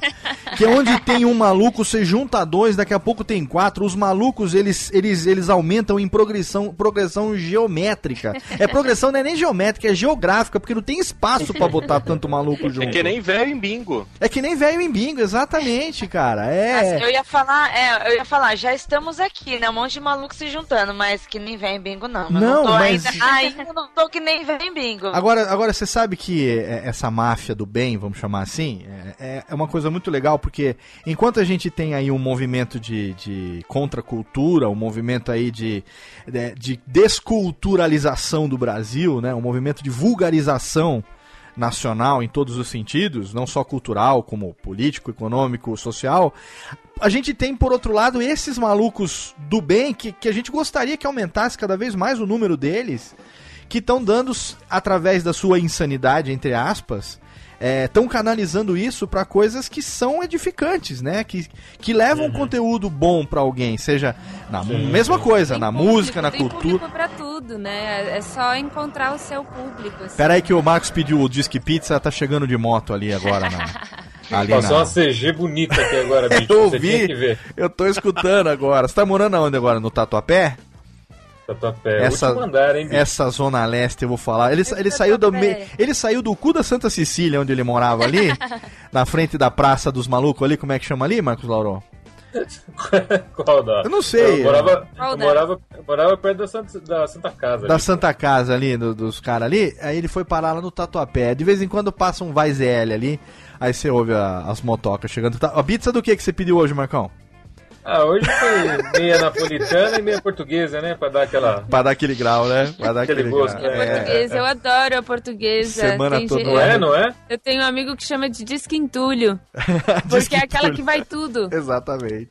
Eu adoro. Mas, ô Raíssa, é, é, pra você como artista, é, você tá no segundo álbum, a carreira tá começando nesse aspecto, né? Tem um potencial muito grande, tem muita coisa legal que eu tenho certeza que vai vir pela frente, no que depender de você, desse bando de louco que tá em volta de você e desse bando de maluco que tá do lado de cá consumindo o que você produz, é, se depender disso, o sucesso tá garantido aí por décadas e décadas, né? Ah. É, mas pra você, como é que você visualiza isso assim? Pouca idade, começou a fazer, de repente a coisa tá caminhando por esse lado. É, o quanto que você tá feliz com tudo que tá acontecendo, o quanto que você tem medo de que, sei lá, será que o caminho é esse? O quanto de segurança você sente? É, é, claro que a equipe deve respaldar muito essas eventuais né, inseguranças e tal, mas de, compartilha um pouco com a gente o, o lado da Raíssa pessoa que tá dentro da artista e tentando amalgamar tudo isso aí. Ó, que legal esse ponto, essa pergunta, essa esse questionamento, porque porque é engraçado, né? Às vezes a gente tem momentos que a gente para pra fazer o balanço, assim. A gente tá indo por, por onde a gente por onde eu gostaria. Eu tô indo, tô seguindo o caminho que eu gostaria de, de seguir. Ah, eu tô fazendo aquilo que eu gosto, eu tô satisfeito, o que, que eu quero mais, aquele balanço que a gente vai fazendo Sim. pra, pra criar foco, né? Porque às vezes sem foco a gente. A gente vai só navegando, o tempo passa Exato. e as coisas não. eh, Quando você vai ver, as coisas não aconteceram É. do jeito que você Às queria. vezes Né? passou, você não foi feliz e não percebeu. Você tava se É. enganando e não deu certo, né? Tava esperando alguma coisa acontecer, né? É, exato. Então. Eu, eu fico muito contente. é, As pessoas falam, né, que eu sou nova. Eu não reparo muito. Pra mim, eu já, já tenho 26. Gente, o É. tempo tá passando. Com certeza. Mas é que o jeitinho de menina também É. engana, né? Engana, né? Engana, engana. Eu, eu tenho essa criança dentro de mim que me Engana, né? acompanha. e, hum, mas, é, mas eu tô muito contente, assim, tanto com. Isso é uma coisa que as pessoas. Eu, eu- desde o primeiro disco, eu, eu gosto, assim, desde sempre, eu gosto muito de ouvir histórias de pessoas, da- das outras pessoas. Eu tento, me falaram uma vez que aprender com seu próprio erro é, é o normal. Aprender com o erro dos outros é que é a- o grande lance, né? Aham. Então, eu sempre procuro ouvir muito as pessoas, pessoas, é, outros profissionais. Ahn, eu estava até fazendo. o- eu, eu fiz, um- eu fiz é, faculdade de jornalismo, né? Aham. E aí, o meu TCC eu comecei a fazer sobre a Mônica Salmazo, cantora. Certo. É, que legal. E, e, e ela tem uma carreira, assim, bem, difer assim, bem diferente, né? Eu não, não, não tinha muito contato. Então, conversando com ela, eu co- eu consegui trocar muita figurinha e, e perceber, assim, é, coisas que eu, que eu gostaria de fazer, ou caminhos que eu gostaria de seguir. E de sempre... E, e, em contato com profissionais mais velhos, né? Com o Proveta, com o Daniel, Aham. com outros profissionais, eu comecei a perceber que a- o importante é você fazer, se- quer dizer, o que eu tenho buscado é fazer aquilo que, que seja para sempre, Certo. é, que não seja perene. Sim. Então, eu não vou atrás de, sei lá, de sair fazendo selfies no Facebook, Sim, sim, porque é o que tá pegando, Você é o quer que algo dá que se curtida. perpetue, que fique, né? Exato, então a- a- no final eu tô procurando isso, assim, Aham. coisas que, que, se- que tenham substância, tem arroz e feijão. Sim. E, e para isso eu tô é, né, me cercando de pessoas que, que agreguem esse tipo de, de pensamento, que, que, que, que compactuem com isso, assim. Que legal. Eu fico, fico bem feliz de Ai, ver. meu Deus. Eu fico feliz de ver você feliz, sabe? É legal isso porque a impressão que dá ouvindo o trabalho é realmente essa felicidade transparece, né? Mas a gente não sabe até que ponto a felicidade ela é genuína ou a felicidade ela é artística, ela é ali uma encenação do Sim. momento, porque, enfim, né, a música pede, o, o trabalho pede e tal. A gente sabe que, né, tem aquela coisa do palhaço, Marcos Lauro, como é que fala lá que o palhaço é que é o a tristeza do palhaço. Eu sempre esqueço essa porra desse negócio que fala aqui. Do que? Do, do entendi, lágrima é. do palhaço? Do palhaço que na verdade ele tá triste atrás daquele sorriso lá e tal, aquela coisa toda do Ele usa a alegria pra esconde. disfarçar a tristeza, Isso, exatamente, exatamente. Então, é, mas assim, é claro que não é, não é o fato, né? Ah. Claro mas você que perceber. eu tenho momentos de fossa, Óbvio. né? Como qualquer. Normal, normal. E de questionamento, de putz, gente, o mercado em crise, o que, que eu ainda tô fazendo disco impresso? Pois Às é. vezes você se questiona, mas qual que é o caminho? Então, né? Sim. Aí dizem que ah, o que dá dinheiro é show, então. Então, mas putz, se pra um show eu quero chamar o mundo junto comigo pra tocar no palco, Pois é. enfim. Mas ó, eu tenho uma fórmula, viu? Sobre comuns, né? Mas o dia que você tiver meio triste, bota a Raíssa Bittar pra tocar logo cedo. Que você vai, vai ter um sorriso de orelha a orelha e seu dia vai ficar Illuminati pelo resto do dia. Ah, Olha só, vamos para o nosso bloco derradeiro aqui. Vamos fazer um bloco rapidinho de recados. Chega, anões, eu tô conversando agora. O bloco derradeiro aqui de, de recados. Vamos tocar na sequência o Palitoterapia pra gente ouvir os Paulos Palitos e você juntos nesse, nessa, nessa delícia de faixa. E na volta, a gente tem as perguntas dos nossos participantes aqui. Marcos Lauro, Ira Croft e Thiago têm as perguntinhas pra você. E eu tenho também algumas perguntas que eu garimpei de fãs seus no Twitter que eu mandei hoje ao longo da, da tarde dizendo que a gente ia gravar, mandei lá uma hashtagzinha e a gente recebeu algumas perguntas. Essas perguntas derradeiras e também, logicamente, o serviço de novo do Histórias do Show. A gente vai dar logo no bloco final. A gente volta já já, não saia daí. Radiofobia! Radiofobia! E vamos rapidamente pro nosso bloco derradeiro de recadalhos aqui do Radiofobia. Eu tenho um recado, né, nesse momento pra você aqui. Você que baixou o programa, certamente você já percebeu que esse programa foi, depois de muitos anos quebrando a tradição de sair às quartas-feiras à meia-noite, esse programa foi publicado na segunda-feira, dia 7 de setembro. Aí você me pergunta, puxa vida, Léo, mas Radiofobia atrasou? Radiofobia, você sempre bate no peito com orgulho que a Radiofobia não atrasa e tal.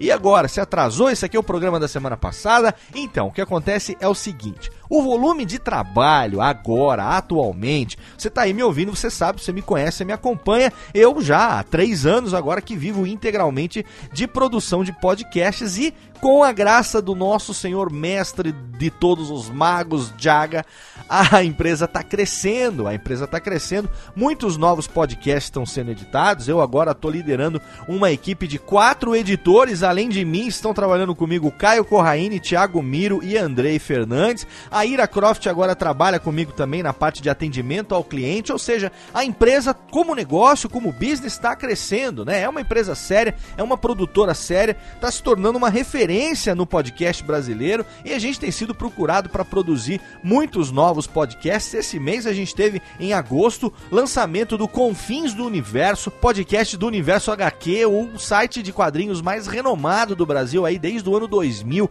há 15 anos, falando diariamente sobre quadrinho com muita propriedade. Podcast liderado ali pelo Sidney Guzman, você conhece o Sidão, editor-chefe da Maurício de Souza Produções, Samiro Naliato, criador do Universo HQ também, Sérgio Codespot, Marcelo Naranjo fazendo um trabalho fenomenal e aí eles resolveram fazer um podcast, contrataram a minha empresa. Agora saiu essa semana o GVcast, o podcast do Geração de Valor, o site lá, o portal do Flávio Augusto da Silva sobre empreendedorismo. Se você já ouve o Nerdcast, você conhece o Flávio Augusto, mensalmente esse ano 2015, toda última sexta-feira do mês, ele está apresentando o Nerdcast empreendedor lá no Jovem Nerd e agora ele criou o próprio podcast e aí chamou a minha empresa também para editar esse projeto, além do Tecnocast, que já está com a gente aí há mais de dois anos, além também do Gafanhoto, do Padcast, do De Cabeça e outro Nerdcast, obviamente, que eu edito pessoalmente o Nerdcast, todos os episódios do Jovem Nerd já desde setembro de 2012. Olha aí, vamos fazer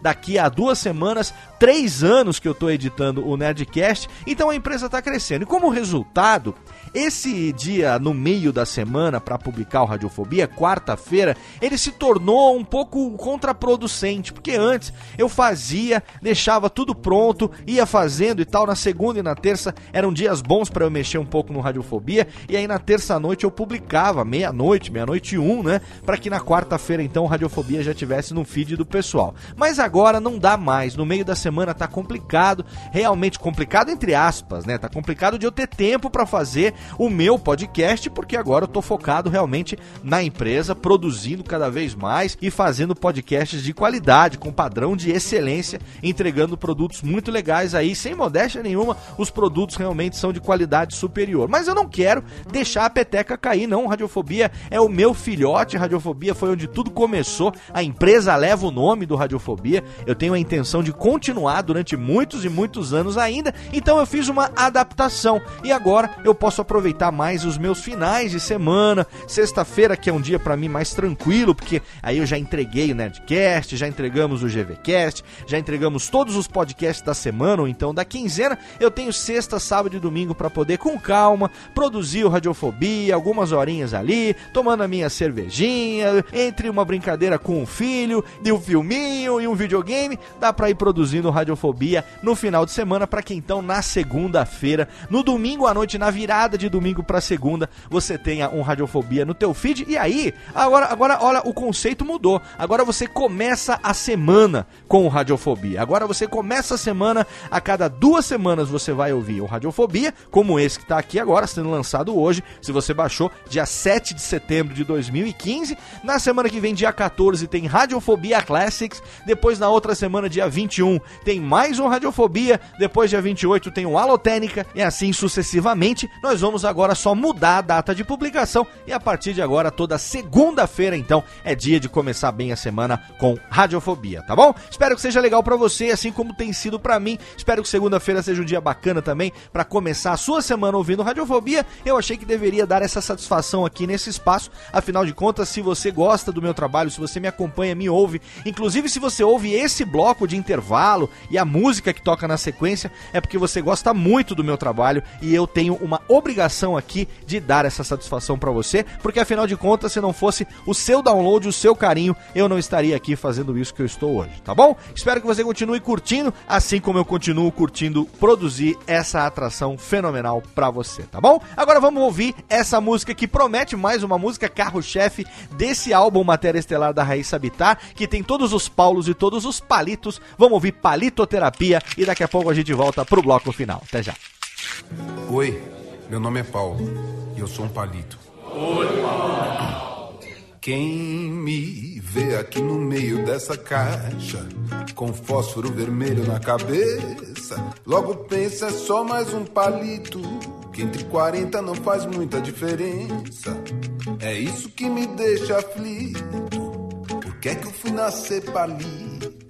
Eu tenho toque acho que a paralela dá azar. Por que é que eu não posso estar na perpendicular? Eu fico realmente transtornado. Ser ou não ser palito, mas como não ser?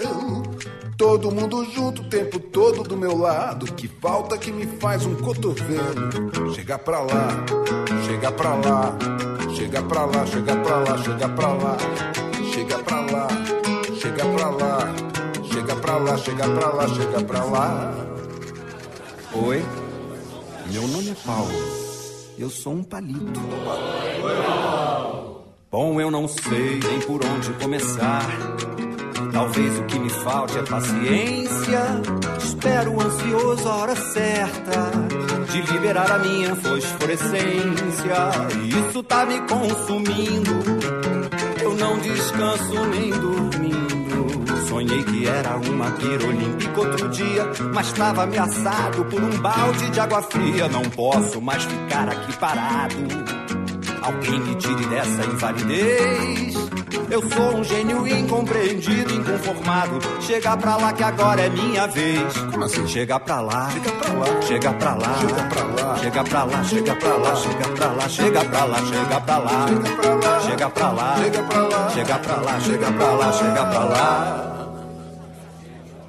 Oi, meu nome é Paulo. Eu sou um palito. Oi, Paulo. E eu que sou claustrofóbico, escopofóbico, não posso viver nesse lugar.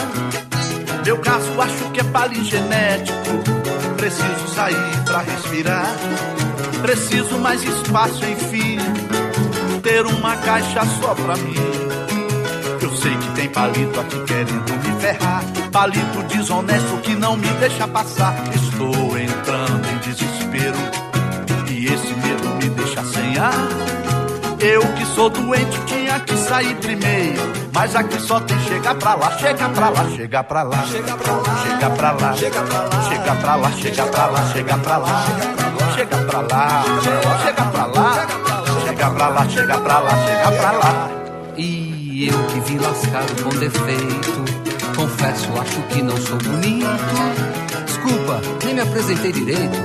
Meu nome é Paulo, sou um palito. Repara como eu sou baixinho. Na certa vim do nó do pinho. Ainda por cima tenho a cabeça deformada. Me chamam de palito com azeitona temperada. Quando a caixa abrir, vou me jogar. Não quero nem saber se isso é correto. Farpa preparada pra atacar. Se alguém entrar na frente, eu espero. Chega pra lá, Chega pra lá. chega pra lá, chega pra lá, chega pra lá, chega pra lá. Gente, deixa eu falar uma coisa. Peraí, peraí, peraí, deixa a menina falar aí, Um palito solitário não é nada. Um tamborim não faz um carnaval.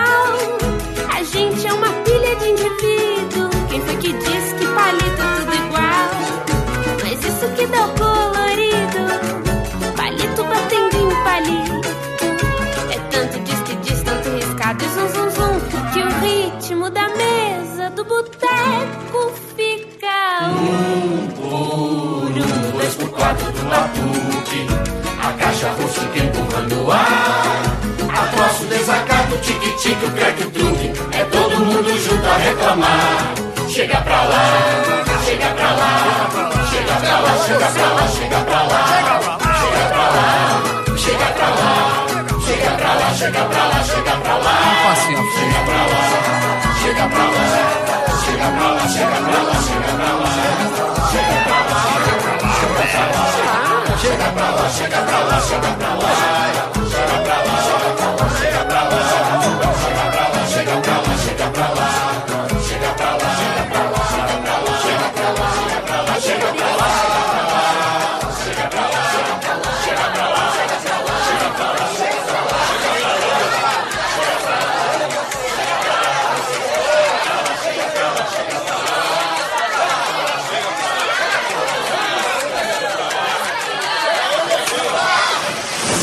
Radiofobia, o som de Raíssa Bitar, Paulinho Boca de Cantor, Paulinho Mosca, Paulo Padilha, Paulo Tati e mais um monte de palito nessa música totalmente fenomenal. Que delícia Pois- do álbum Matéria Estelar. Quem deu técnica já botou os anti-Wind Fire. Tamo de volta pro bloco derradeiro. Aqui com a One, two, three, let's go. Que delícia, todo mundo feliz, batendo palma. Os anões aqui, quero mais palma, mais palmas, anões, mais palmas. Anões, batam mais palmas, senão serão mandados embora. Vai aí. Muito bem, os anões estão aqui. Olha que povo, veio a família de anões toda hoje pra bater palma aqui. Nossa, estão excitadíssimas as anãs hoje aqui. Raíssa, que delícia essa música. Eu fico imaginando como deve ser a vida dos pobres palitos de fósforo ali nas caixinhas Os apertadas. Paulos, eles são, eles são reclamões, né? Porque eles estão bem satisfeitos com a realidade de palito sem, sem cotovelo para cavar o seu, pra conseguir ali seu espaço, sua Exato. individualidade. Não tem como se mexer, cada um ali, né? Dividindo um. Nossa, que. que, que- É, são 40, né? Olha, eu 40 sou- palitos dentro da caixa. Eu era seu fã, mas eu ainda sou, é claro, mas eu já era seu fã antes dessa nossa gravação. Agora eu quero que você, hoje, chegando em sua residência, você diga para Daniel Galli que ele ganhou um fãzaço no dia de hoje. A partir do momento que eu Ah. descobri o quanto de culpa ele tem por tudo isso que tá acontecendo. Estou É, aqui. Vou, vou- vou passar. O dia que eu for pra São Paulo, eu vou até de boina pra combinar com o Daniel. Se vou levar uma boina pra ficar combinando, combinandinho ali. Olha só, quero fazer Ah. perguntas e meus amigos hoje têm perguntas aqui. Primeira pergunta começa pelas damas. Zira Croft, sua pergunta, aliás. Sim, eu tenho uma pergunta. Pergunte. Raíssa, eu quero saber se eu, Ira, posso ir no show e cobrir o evento com imprensa do Ah, Radiofobia. que pidona, que pidona.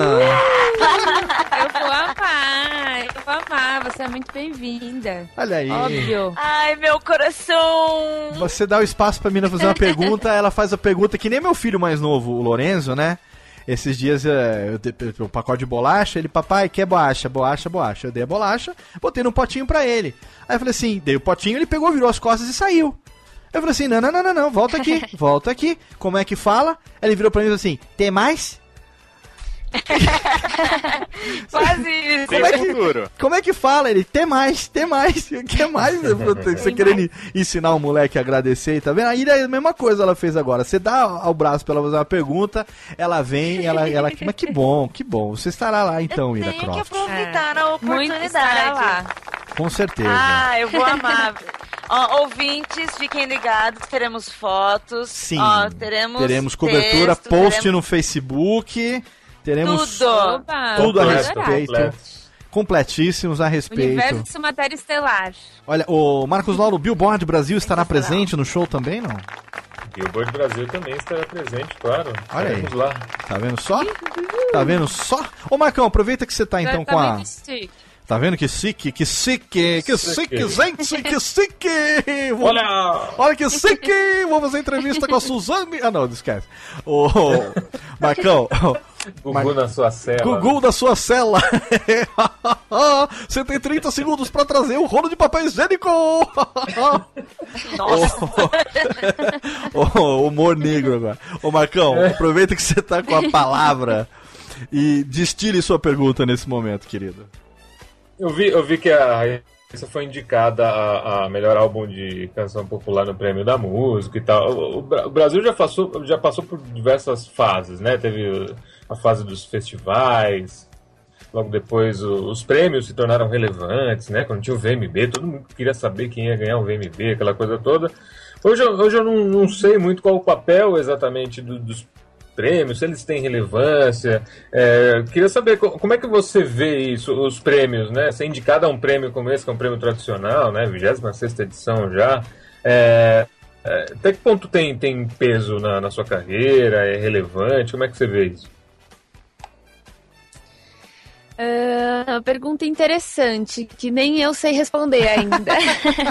Porque pra mim é, é, é novidade, assim, né?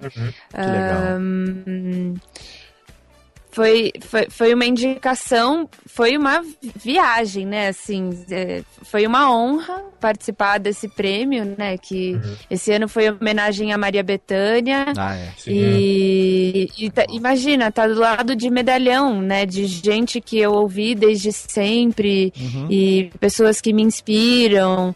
Então, tá perto dessas pessoas e participar da mesma festa, né? Participar da mesma cerimônia, ter um trabalho que.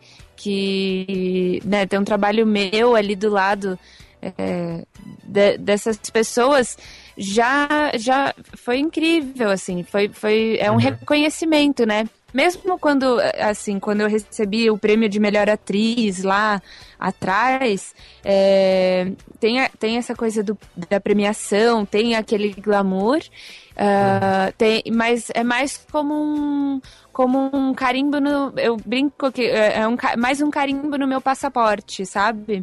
É, é mais uma, um reconhecimento. Encarar, acho que eu encaro como- dessa maneira, assim, como um reconhecimento. E sobre visibilidade, é, é bem, é bem, bem maluco isso, porque no meio, no meio da música as pessoas conhecem, né? Mas fora, não sei, tem, tem muita. A, a, a internet e tudo mais pulverizou tudo, né? É. Então são vários nichos, Uhum. assim. Então, eu não, para ser sincera, eu não consegui medir o, o quanto as pessoas, como as, se as pessoas me conheceram por causa do prêmio, enfim. Eu acho que é mais um carimbo, assim. É mais uma vez que as pessoas me veem ali e quem sabe, quem não me conhece irá conhecer. Excelente. É, é difícil mesmo, Marcos. Sim, sim. E, e é legal que o prêmio da música, pelo menos, não tem aquela questão da votação online, que vira uma guerra de fã-clube, aquela coisa toda. Exatamente, né? é. Pois é. Exatamente, é o único prêmio, é o único, né? Hoje da música brasileira, É, é. que é um- um júri especializado. Sim. Não é, não é guerra de, de fãs no, na internet, porque É. se fosse assim, ia ser complicado, É. porque meus fãs são, são, são Porque ocupados. Não, não tem ela, seus- eu- eu- olha, olha, olha que definição perfeita. Perfeita. Os meus fãs são ocupados. Eles não são esse bando de desocupado lazarento que fica aí jogando é, é, bote pra fazer votação de robozinho, entendeu? Porque acaba que não tem Mas se legitimidade, quiser- né? É, se quiser eu aceito. Se quiser, fã desocupado também é muito bem-vindo. Pode ouvir minha música. É. Não, não tô dizendo isso, eu tô dizendo que na- ou não. na- nas votações de internet. Ocupado ou não, bem-vindo. Sim, sim, mas o que eu tô brincando é que nas votações de internet sempre acaba tendo isso, né? Tem que ter uma preocupação muito do. é, tem que ser o sistema prova de fraude, porque o cara vai lá e bota os robôs pra votarem e não sei o quê. Quer dizer que a legitimidade E é do aquela negócio ela é. massiva, né? É, e é comprometida a legitimidade do negócio, né? O que acaba ganhando ali é a popularidade do cara, não é tanto o talento dele, como no caso do, é, desse é. prêmio É. que né, o júri tá ali é, de garbo, né? Um júri de, de gabardine, né, Marcão? Que tá Claro, julgando. tem uma curadoria. Uma curadoria, exatamente. O nível, outro nível de. de- É o antigo, é o antigo prêmio Sharp, né? Exato. O, o prêmio da música. Exatamente. Prêmio Sharp É, aí. e- e- e o objetivo deles é sempre, é, o comprometimento é sempre com a música mesmo, não é, mesmo assim, tem anos que tem transmissão ao vivo, já teve transmissão ao vivo na Globo, já teve Hum. transmissão em outros canais, mas o comprometimento deles não é, não é o Ibope, né, Sim. pelo que eu, pelo que eu é, percebi, assim, né? É. Não que eu seja uma expert de, de Não, mas é isso mesmo. mas Tanto é que não tem a transmissão do prêmio na íntegra. Eu sempre sou frustrado, porque eu sempre quero assistir e nunca, nunca tem. Sempre tem, tem flashes, né? Tem só os drops É. ali e as homenagens, e você nunca consegue assistir ele na íntegra como se você estivesse ali no auditório, né? Então, realmente. Ao vivo, não, mas, mas às vezes tem transmissão, tipo, dois dias depois. Aham. Esse ano teve no canal Viva, mas foi, foram dois dias. Foi dois dias depois, é. É, eu- mas eu- é, é, é diferente, É né? diferente. Não tem tanto espaço, né? Com certeza. Você aí, o Japinha, que eu sei que você tá aí coçando pra fazer sua pergunta diretamente do ABCs. ABC. Faz sua pergunta, Japá. Bom, Raíssa, você estava falando que hoje em dia todo mundo quer parcerias, né? Pra você cantar com alguém, tocar com alguém. Você já fez alguns trabalhos com, umas pessoas bem conhecidas. Tem algum artista que você pensa e fala, nossa, se um dia ele me chamar pra cantar ou ele aceitar o convite meu, minhas pernas vão tremer, eu não sei o que eu vou fazer, eu vou ficar maluca. Olha, boa pergunta, Thiago, porque eu, eu sou muito fã do Maurício Pereira, por exemplo. E logo no, no Lá já teve esse do Boneca Pois de é. Palha. A gente tocou aqui hoje, né? Aham. No podcast, acho. Sim, foi a aber- a abertura do então, segundo bloco. E ali. Eu, e foi ao vivo a gravação, né? No mesmo estúdio, na mesma hora, os dois. Ali eu já, ah, imagina, perninha é tremendo. Ah, então ela tava sorrindo Maurício mesmo. Pereira, pra mim, Tinha motivo pra sorrir. Tava sorrindo mesmo, veio de Tava. dentro aquele sorriso ali. Tava. Mas é aquela história, né? No final, eu sempre. eu- até, sei lá, quando você vai em programas tipo Jô Soares, né? Que tem toda aquela preparação, é TV, é uma equipe muito grande. ah, sempre dá aquela coisinha, ai meu Deus, é o- o fulano de tal. Mas no fundo, eu sempre penso assim, não, é um profissional, como, como eu, como qualquer outro que tá aqui, e, e o objetivo fica em fazer o trabalho direito, né? Sim. Mais do que no. no na, no frio da ba- na barriga, essa coisa toda. e eu não respondi sua pergunta, né? Ficou faltando um artista que eu. Ah, Baby Consuelo, hein? A Baby, Baby olha aí. Consuelo. Baby, Baby aí. Baby Dala. do Brasil. Baby é, do Baby do Brasil agora. É mais Baby do Consuelo. Brasil, é. Eu, eu sou da época que ela era Baby eu sou Consuelo. Fã, fã, fã dela. Eu sou da época Acho que ela se era eu estivesse do. do lado dela.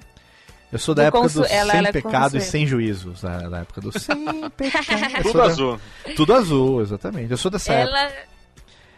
Ela, é gênia. ela, é, ela, é, ela é gênia, assim. Eu admiro muito ela. Eu Telúrica, ela é fui no telúrica. show. Você é telúrica? também? Telúrica, fui no show dela agora de, de quantos anos de carreira? Aniversário de Vixe, 60 todos, anos. todos os anos de carreira. Todos. Chorei! Fiquei o show inteiro chorando, boba, fã. Olha aí, Sabe? tá vendo? E quero estar presente no palco, no palco não, na plateia, no dia que estiver Raíssa Bittar e Baby do Brasil no palco.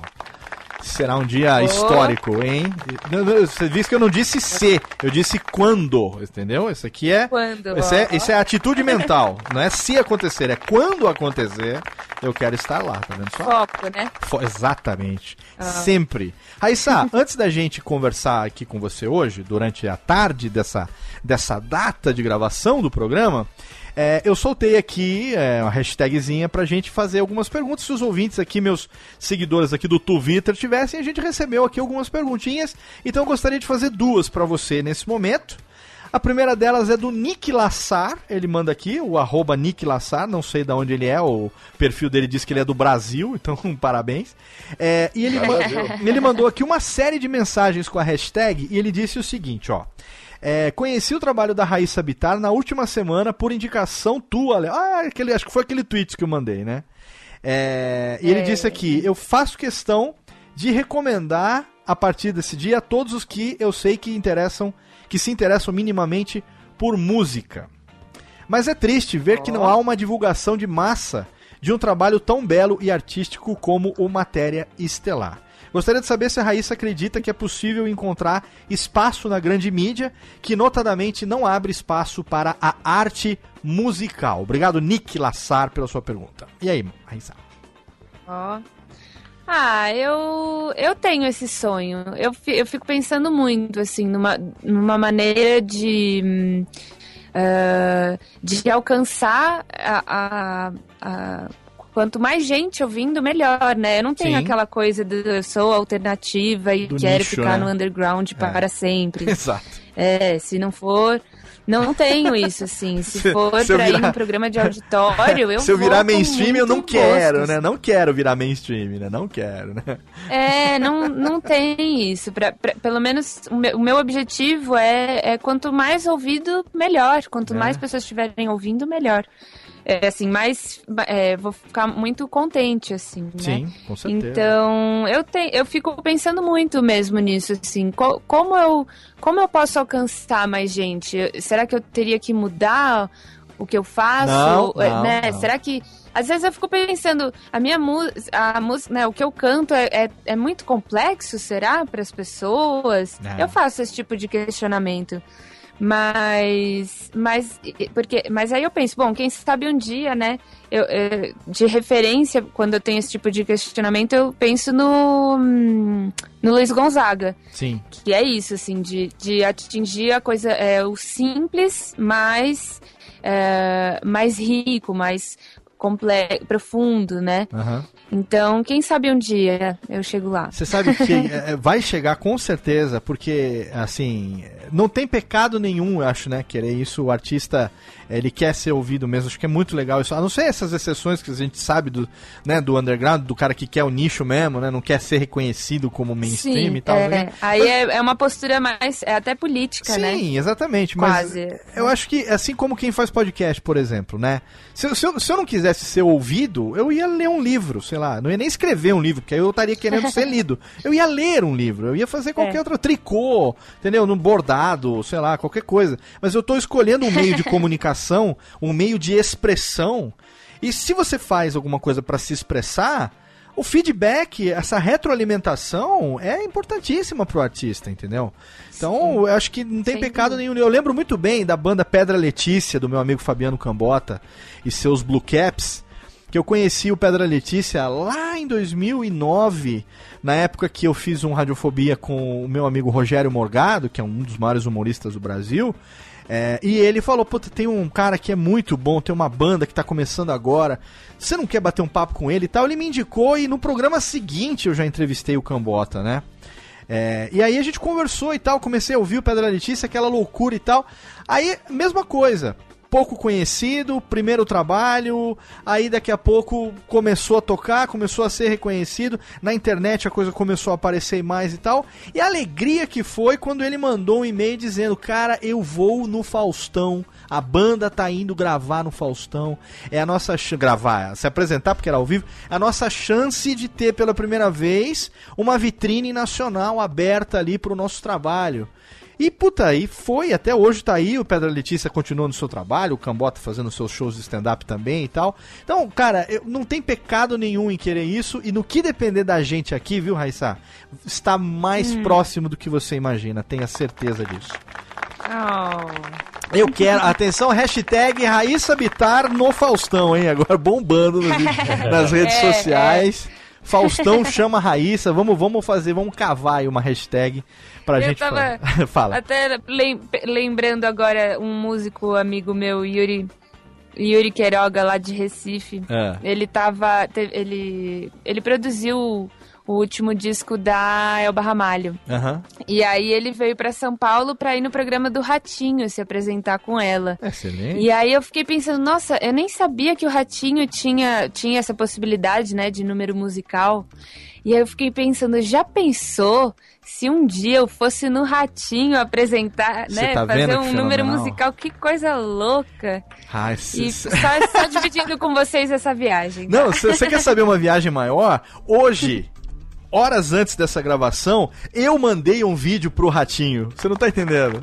Ah, você gravou uma pergunta lá pra ele? O Jorge, meu amigo. Porque eu tenho um amigo que é produtor do Ratinho, Jorge Sim, Barbosa. sim, Jorge, conhecido como o Redator.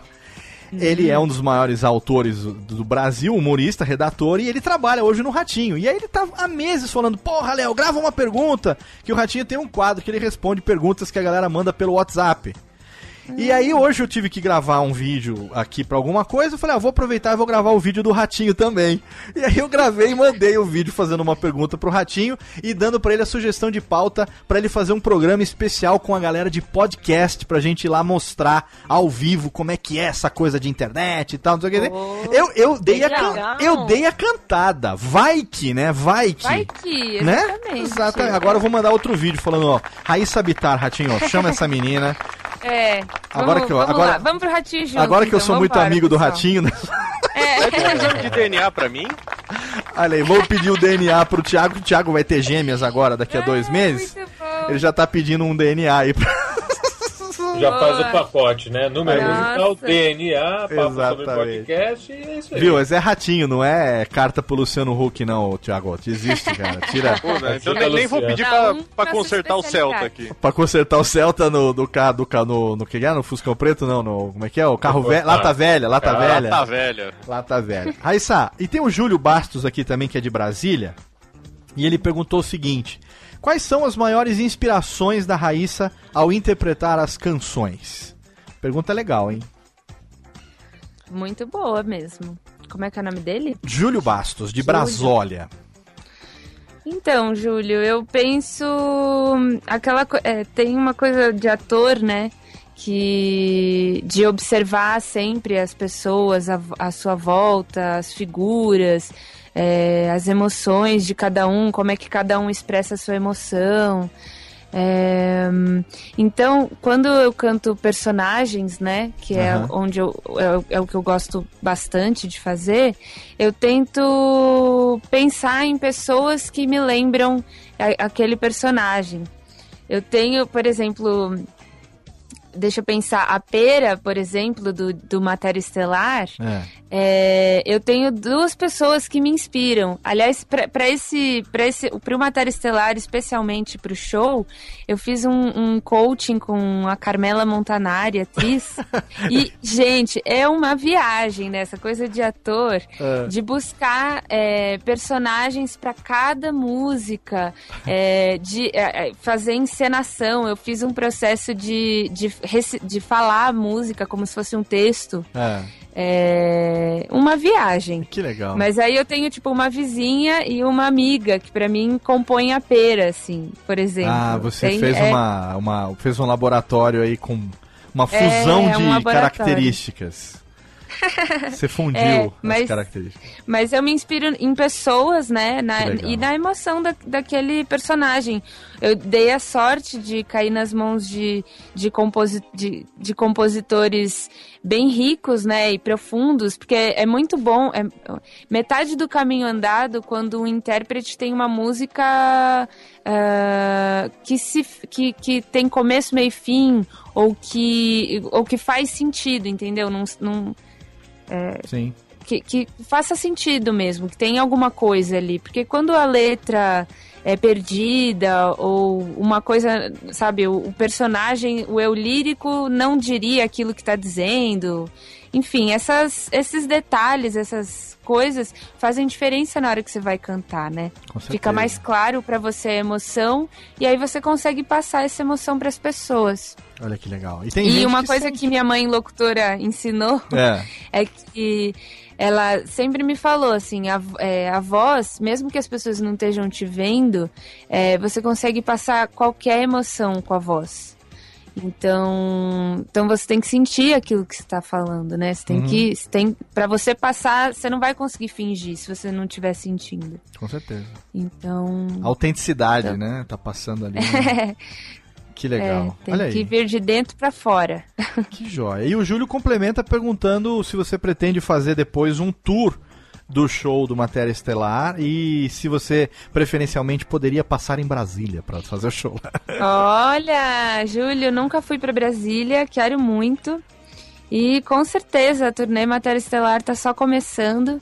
Esse primeiro vai ser o, com Big Band, Paulos e tudo, mas claro que a gente tá, tá preparando uma formação mais. é, uma formação viajante, que aliás é a formação que a gente vai levar pra China também. Ah, é? Vai ter Então. show na China. Conta a caravana do. Bolinha vai pra China. A cara vai pra China. Quando que vocês vão pra China? Então, vai ser, a gente vai fazer o lançamento em São Paulo aqui em setembro e em Aham. outubro estamos indo pra China já. Caraca. Então, antes de Brasília, eu vou passar, dar uma passadinha na China e, vai e começar quem sabe China. depois eu vou pra Brasília. E por quê? Porque pintou uma, uma, uma oportunidade lá de fazer um show lá fora antes de começar a espalhar aqui?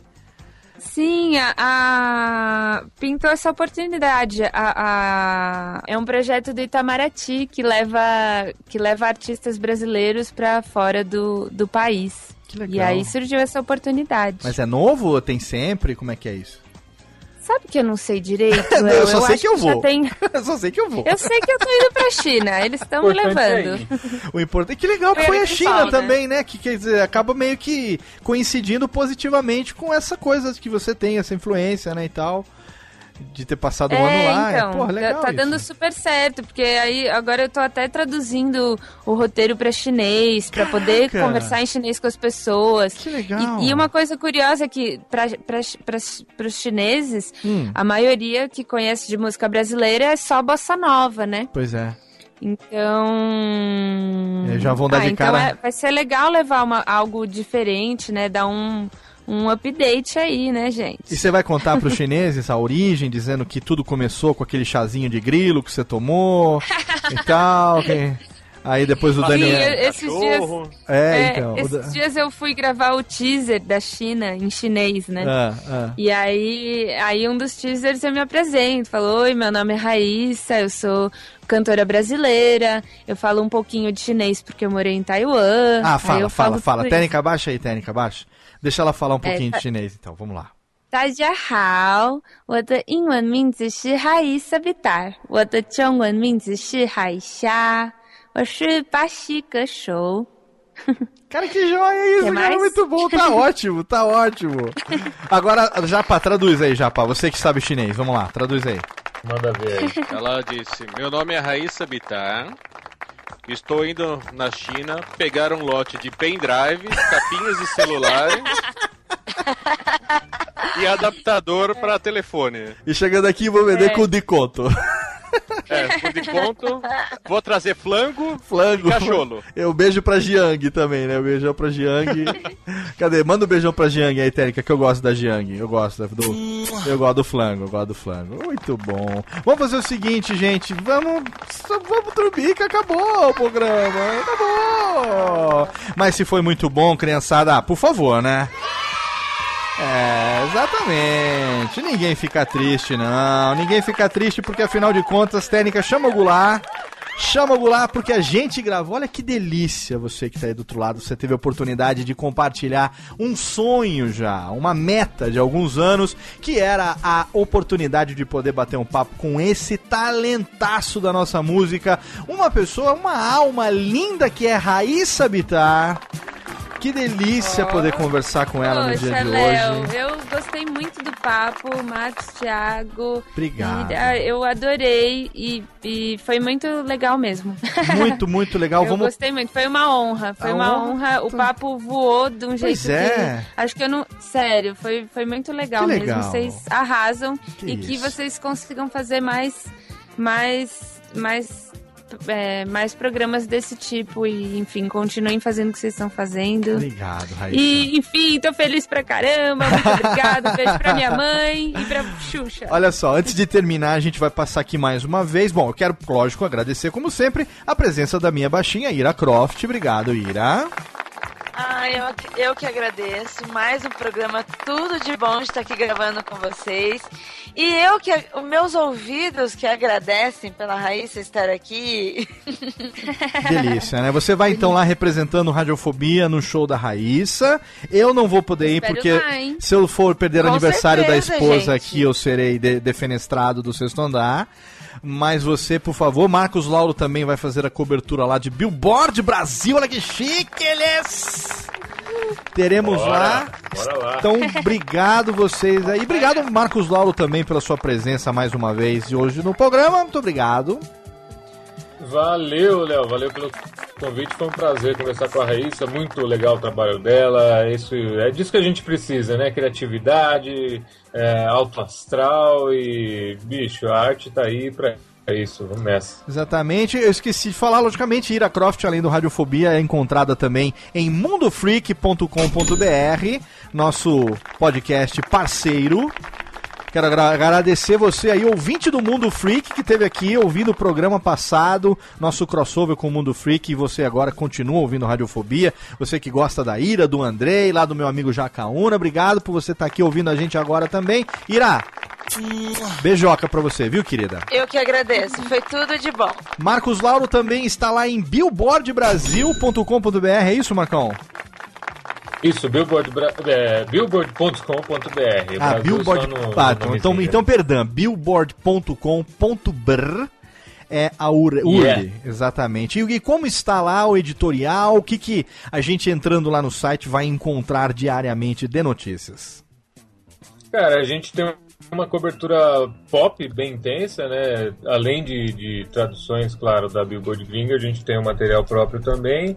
E a gente está sempre atrás de novidades, como né, esse trabalho da Raíssa aí, que a gente em breve vai abordar lá também. Por que não? Vambora. Excelente, excelente! Billboard.com.br é muito orgulho nas tetas ter um amigo como você num trabalho de tamanho, garbo e competência, Marcão. Que que é isso, meu jovem? Só me dá alegria. Só me dá alegria, eu fico com as tetas entumecidas de alegria nesse momento. E, Olha que gostoso. e eu também agradeço diretamente de São Bernardo, ele que está aproveitando os últimos momentos de sono de sua vida. Japinha, Braleu, Thiago Fujiwaras.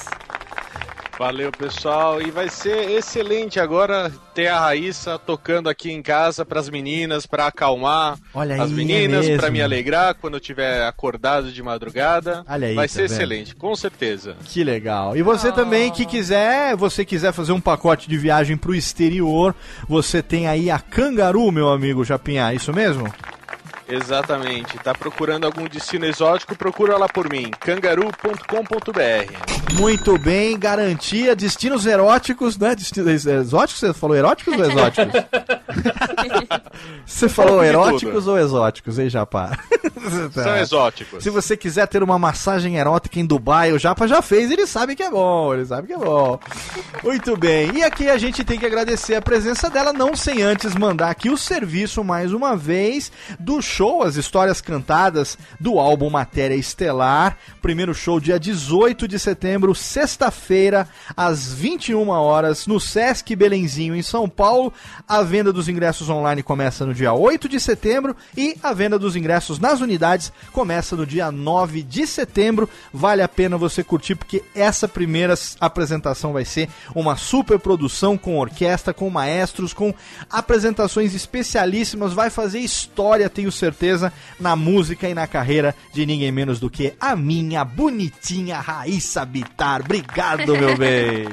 Eu que agradeço, Léo. Foi um prazer. Mesmo mesmo. Obrigado mesmo. Muito As- bom papo. Obrigado por, por você ter aceito. Fico feliz mais ainda de você ter curtido. Foi muito legal. E as portas do Radiofobia estão sempre abertas para você. Assim que você tiver qualquer coisa, você quiser divulgar, você precisar de suporte, conta com a gente aqui que a gente tá, ó, coladinho com Raíssa Bittar e acompanhando tudo, Ah, muito ouvindo obrigada, sempre Léo. e acompanhando tudo, tá bom? Tá ótimo. Esses curiosos fazem a diferença. Ah, estaremos Pessoas como você, curiosas e, e que vão, vão a fundo, fazem diferença Que mesmo. isso, assim, assim, assim, assim, assim eu fico todo desencha- desenchabido. Muito obrigado. Um beijo pra você. Manda um beijão também pra Regina. Fala que eu a adoro-lhes. Ah, vou mandar, ela vai ficar muito feliz. Um beijão pro Daniel também. Quando for pra São Paulo em breve, nós vamos aí bater uma xepa na panela, literalmente. Opa, aguardamos. Fala pro Léo botar água no feijão que eu tô chegando. E também pra botar o gelinho, gelinho, que nós em breve estaremos juntos aí em Panela, grande produtora da Raíssa. E obrigado pra você aí, meu querido ouvinte, você que fez o download em radiofobia.com.br, semanalmente às quartas-feiras um podcast delícia pra você. Radiofobia intercalado com Radiofobia Classics e também Alotênica. Você já sabe, grave um filho, plante um livro, escreva uma árvore e até logo. Vai, acabou, maestro. Tchau.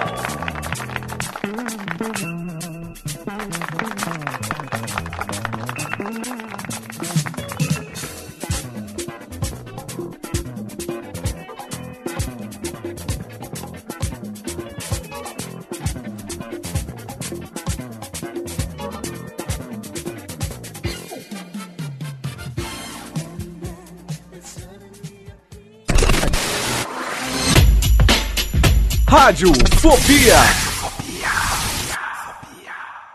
Este podcast foi produzido por Radiofobia, podcast e multimídia. Oi, eu sou o Antônio Viviani e quero convidar você a ouvir o nosso podcast Voz Off. Desde julho de 2017, eu e meu amigo Nicola Lauleta temos o prazer de conversar com as grandes vozes do rádio, da TV e da publicidade do Brasil e trazer suas histórias até você. Se você, como nós, é apaixonado por locução, acesse vozoff.com.br e acompanhe nossos episódios aqui na Radiofobia Podcast Network.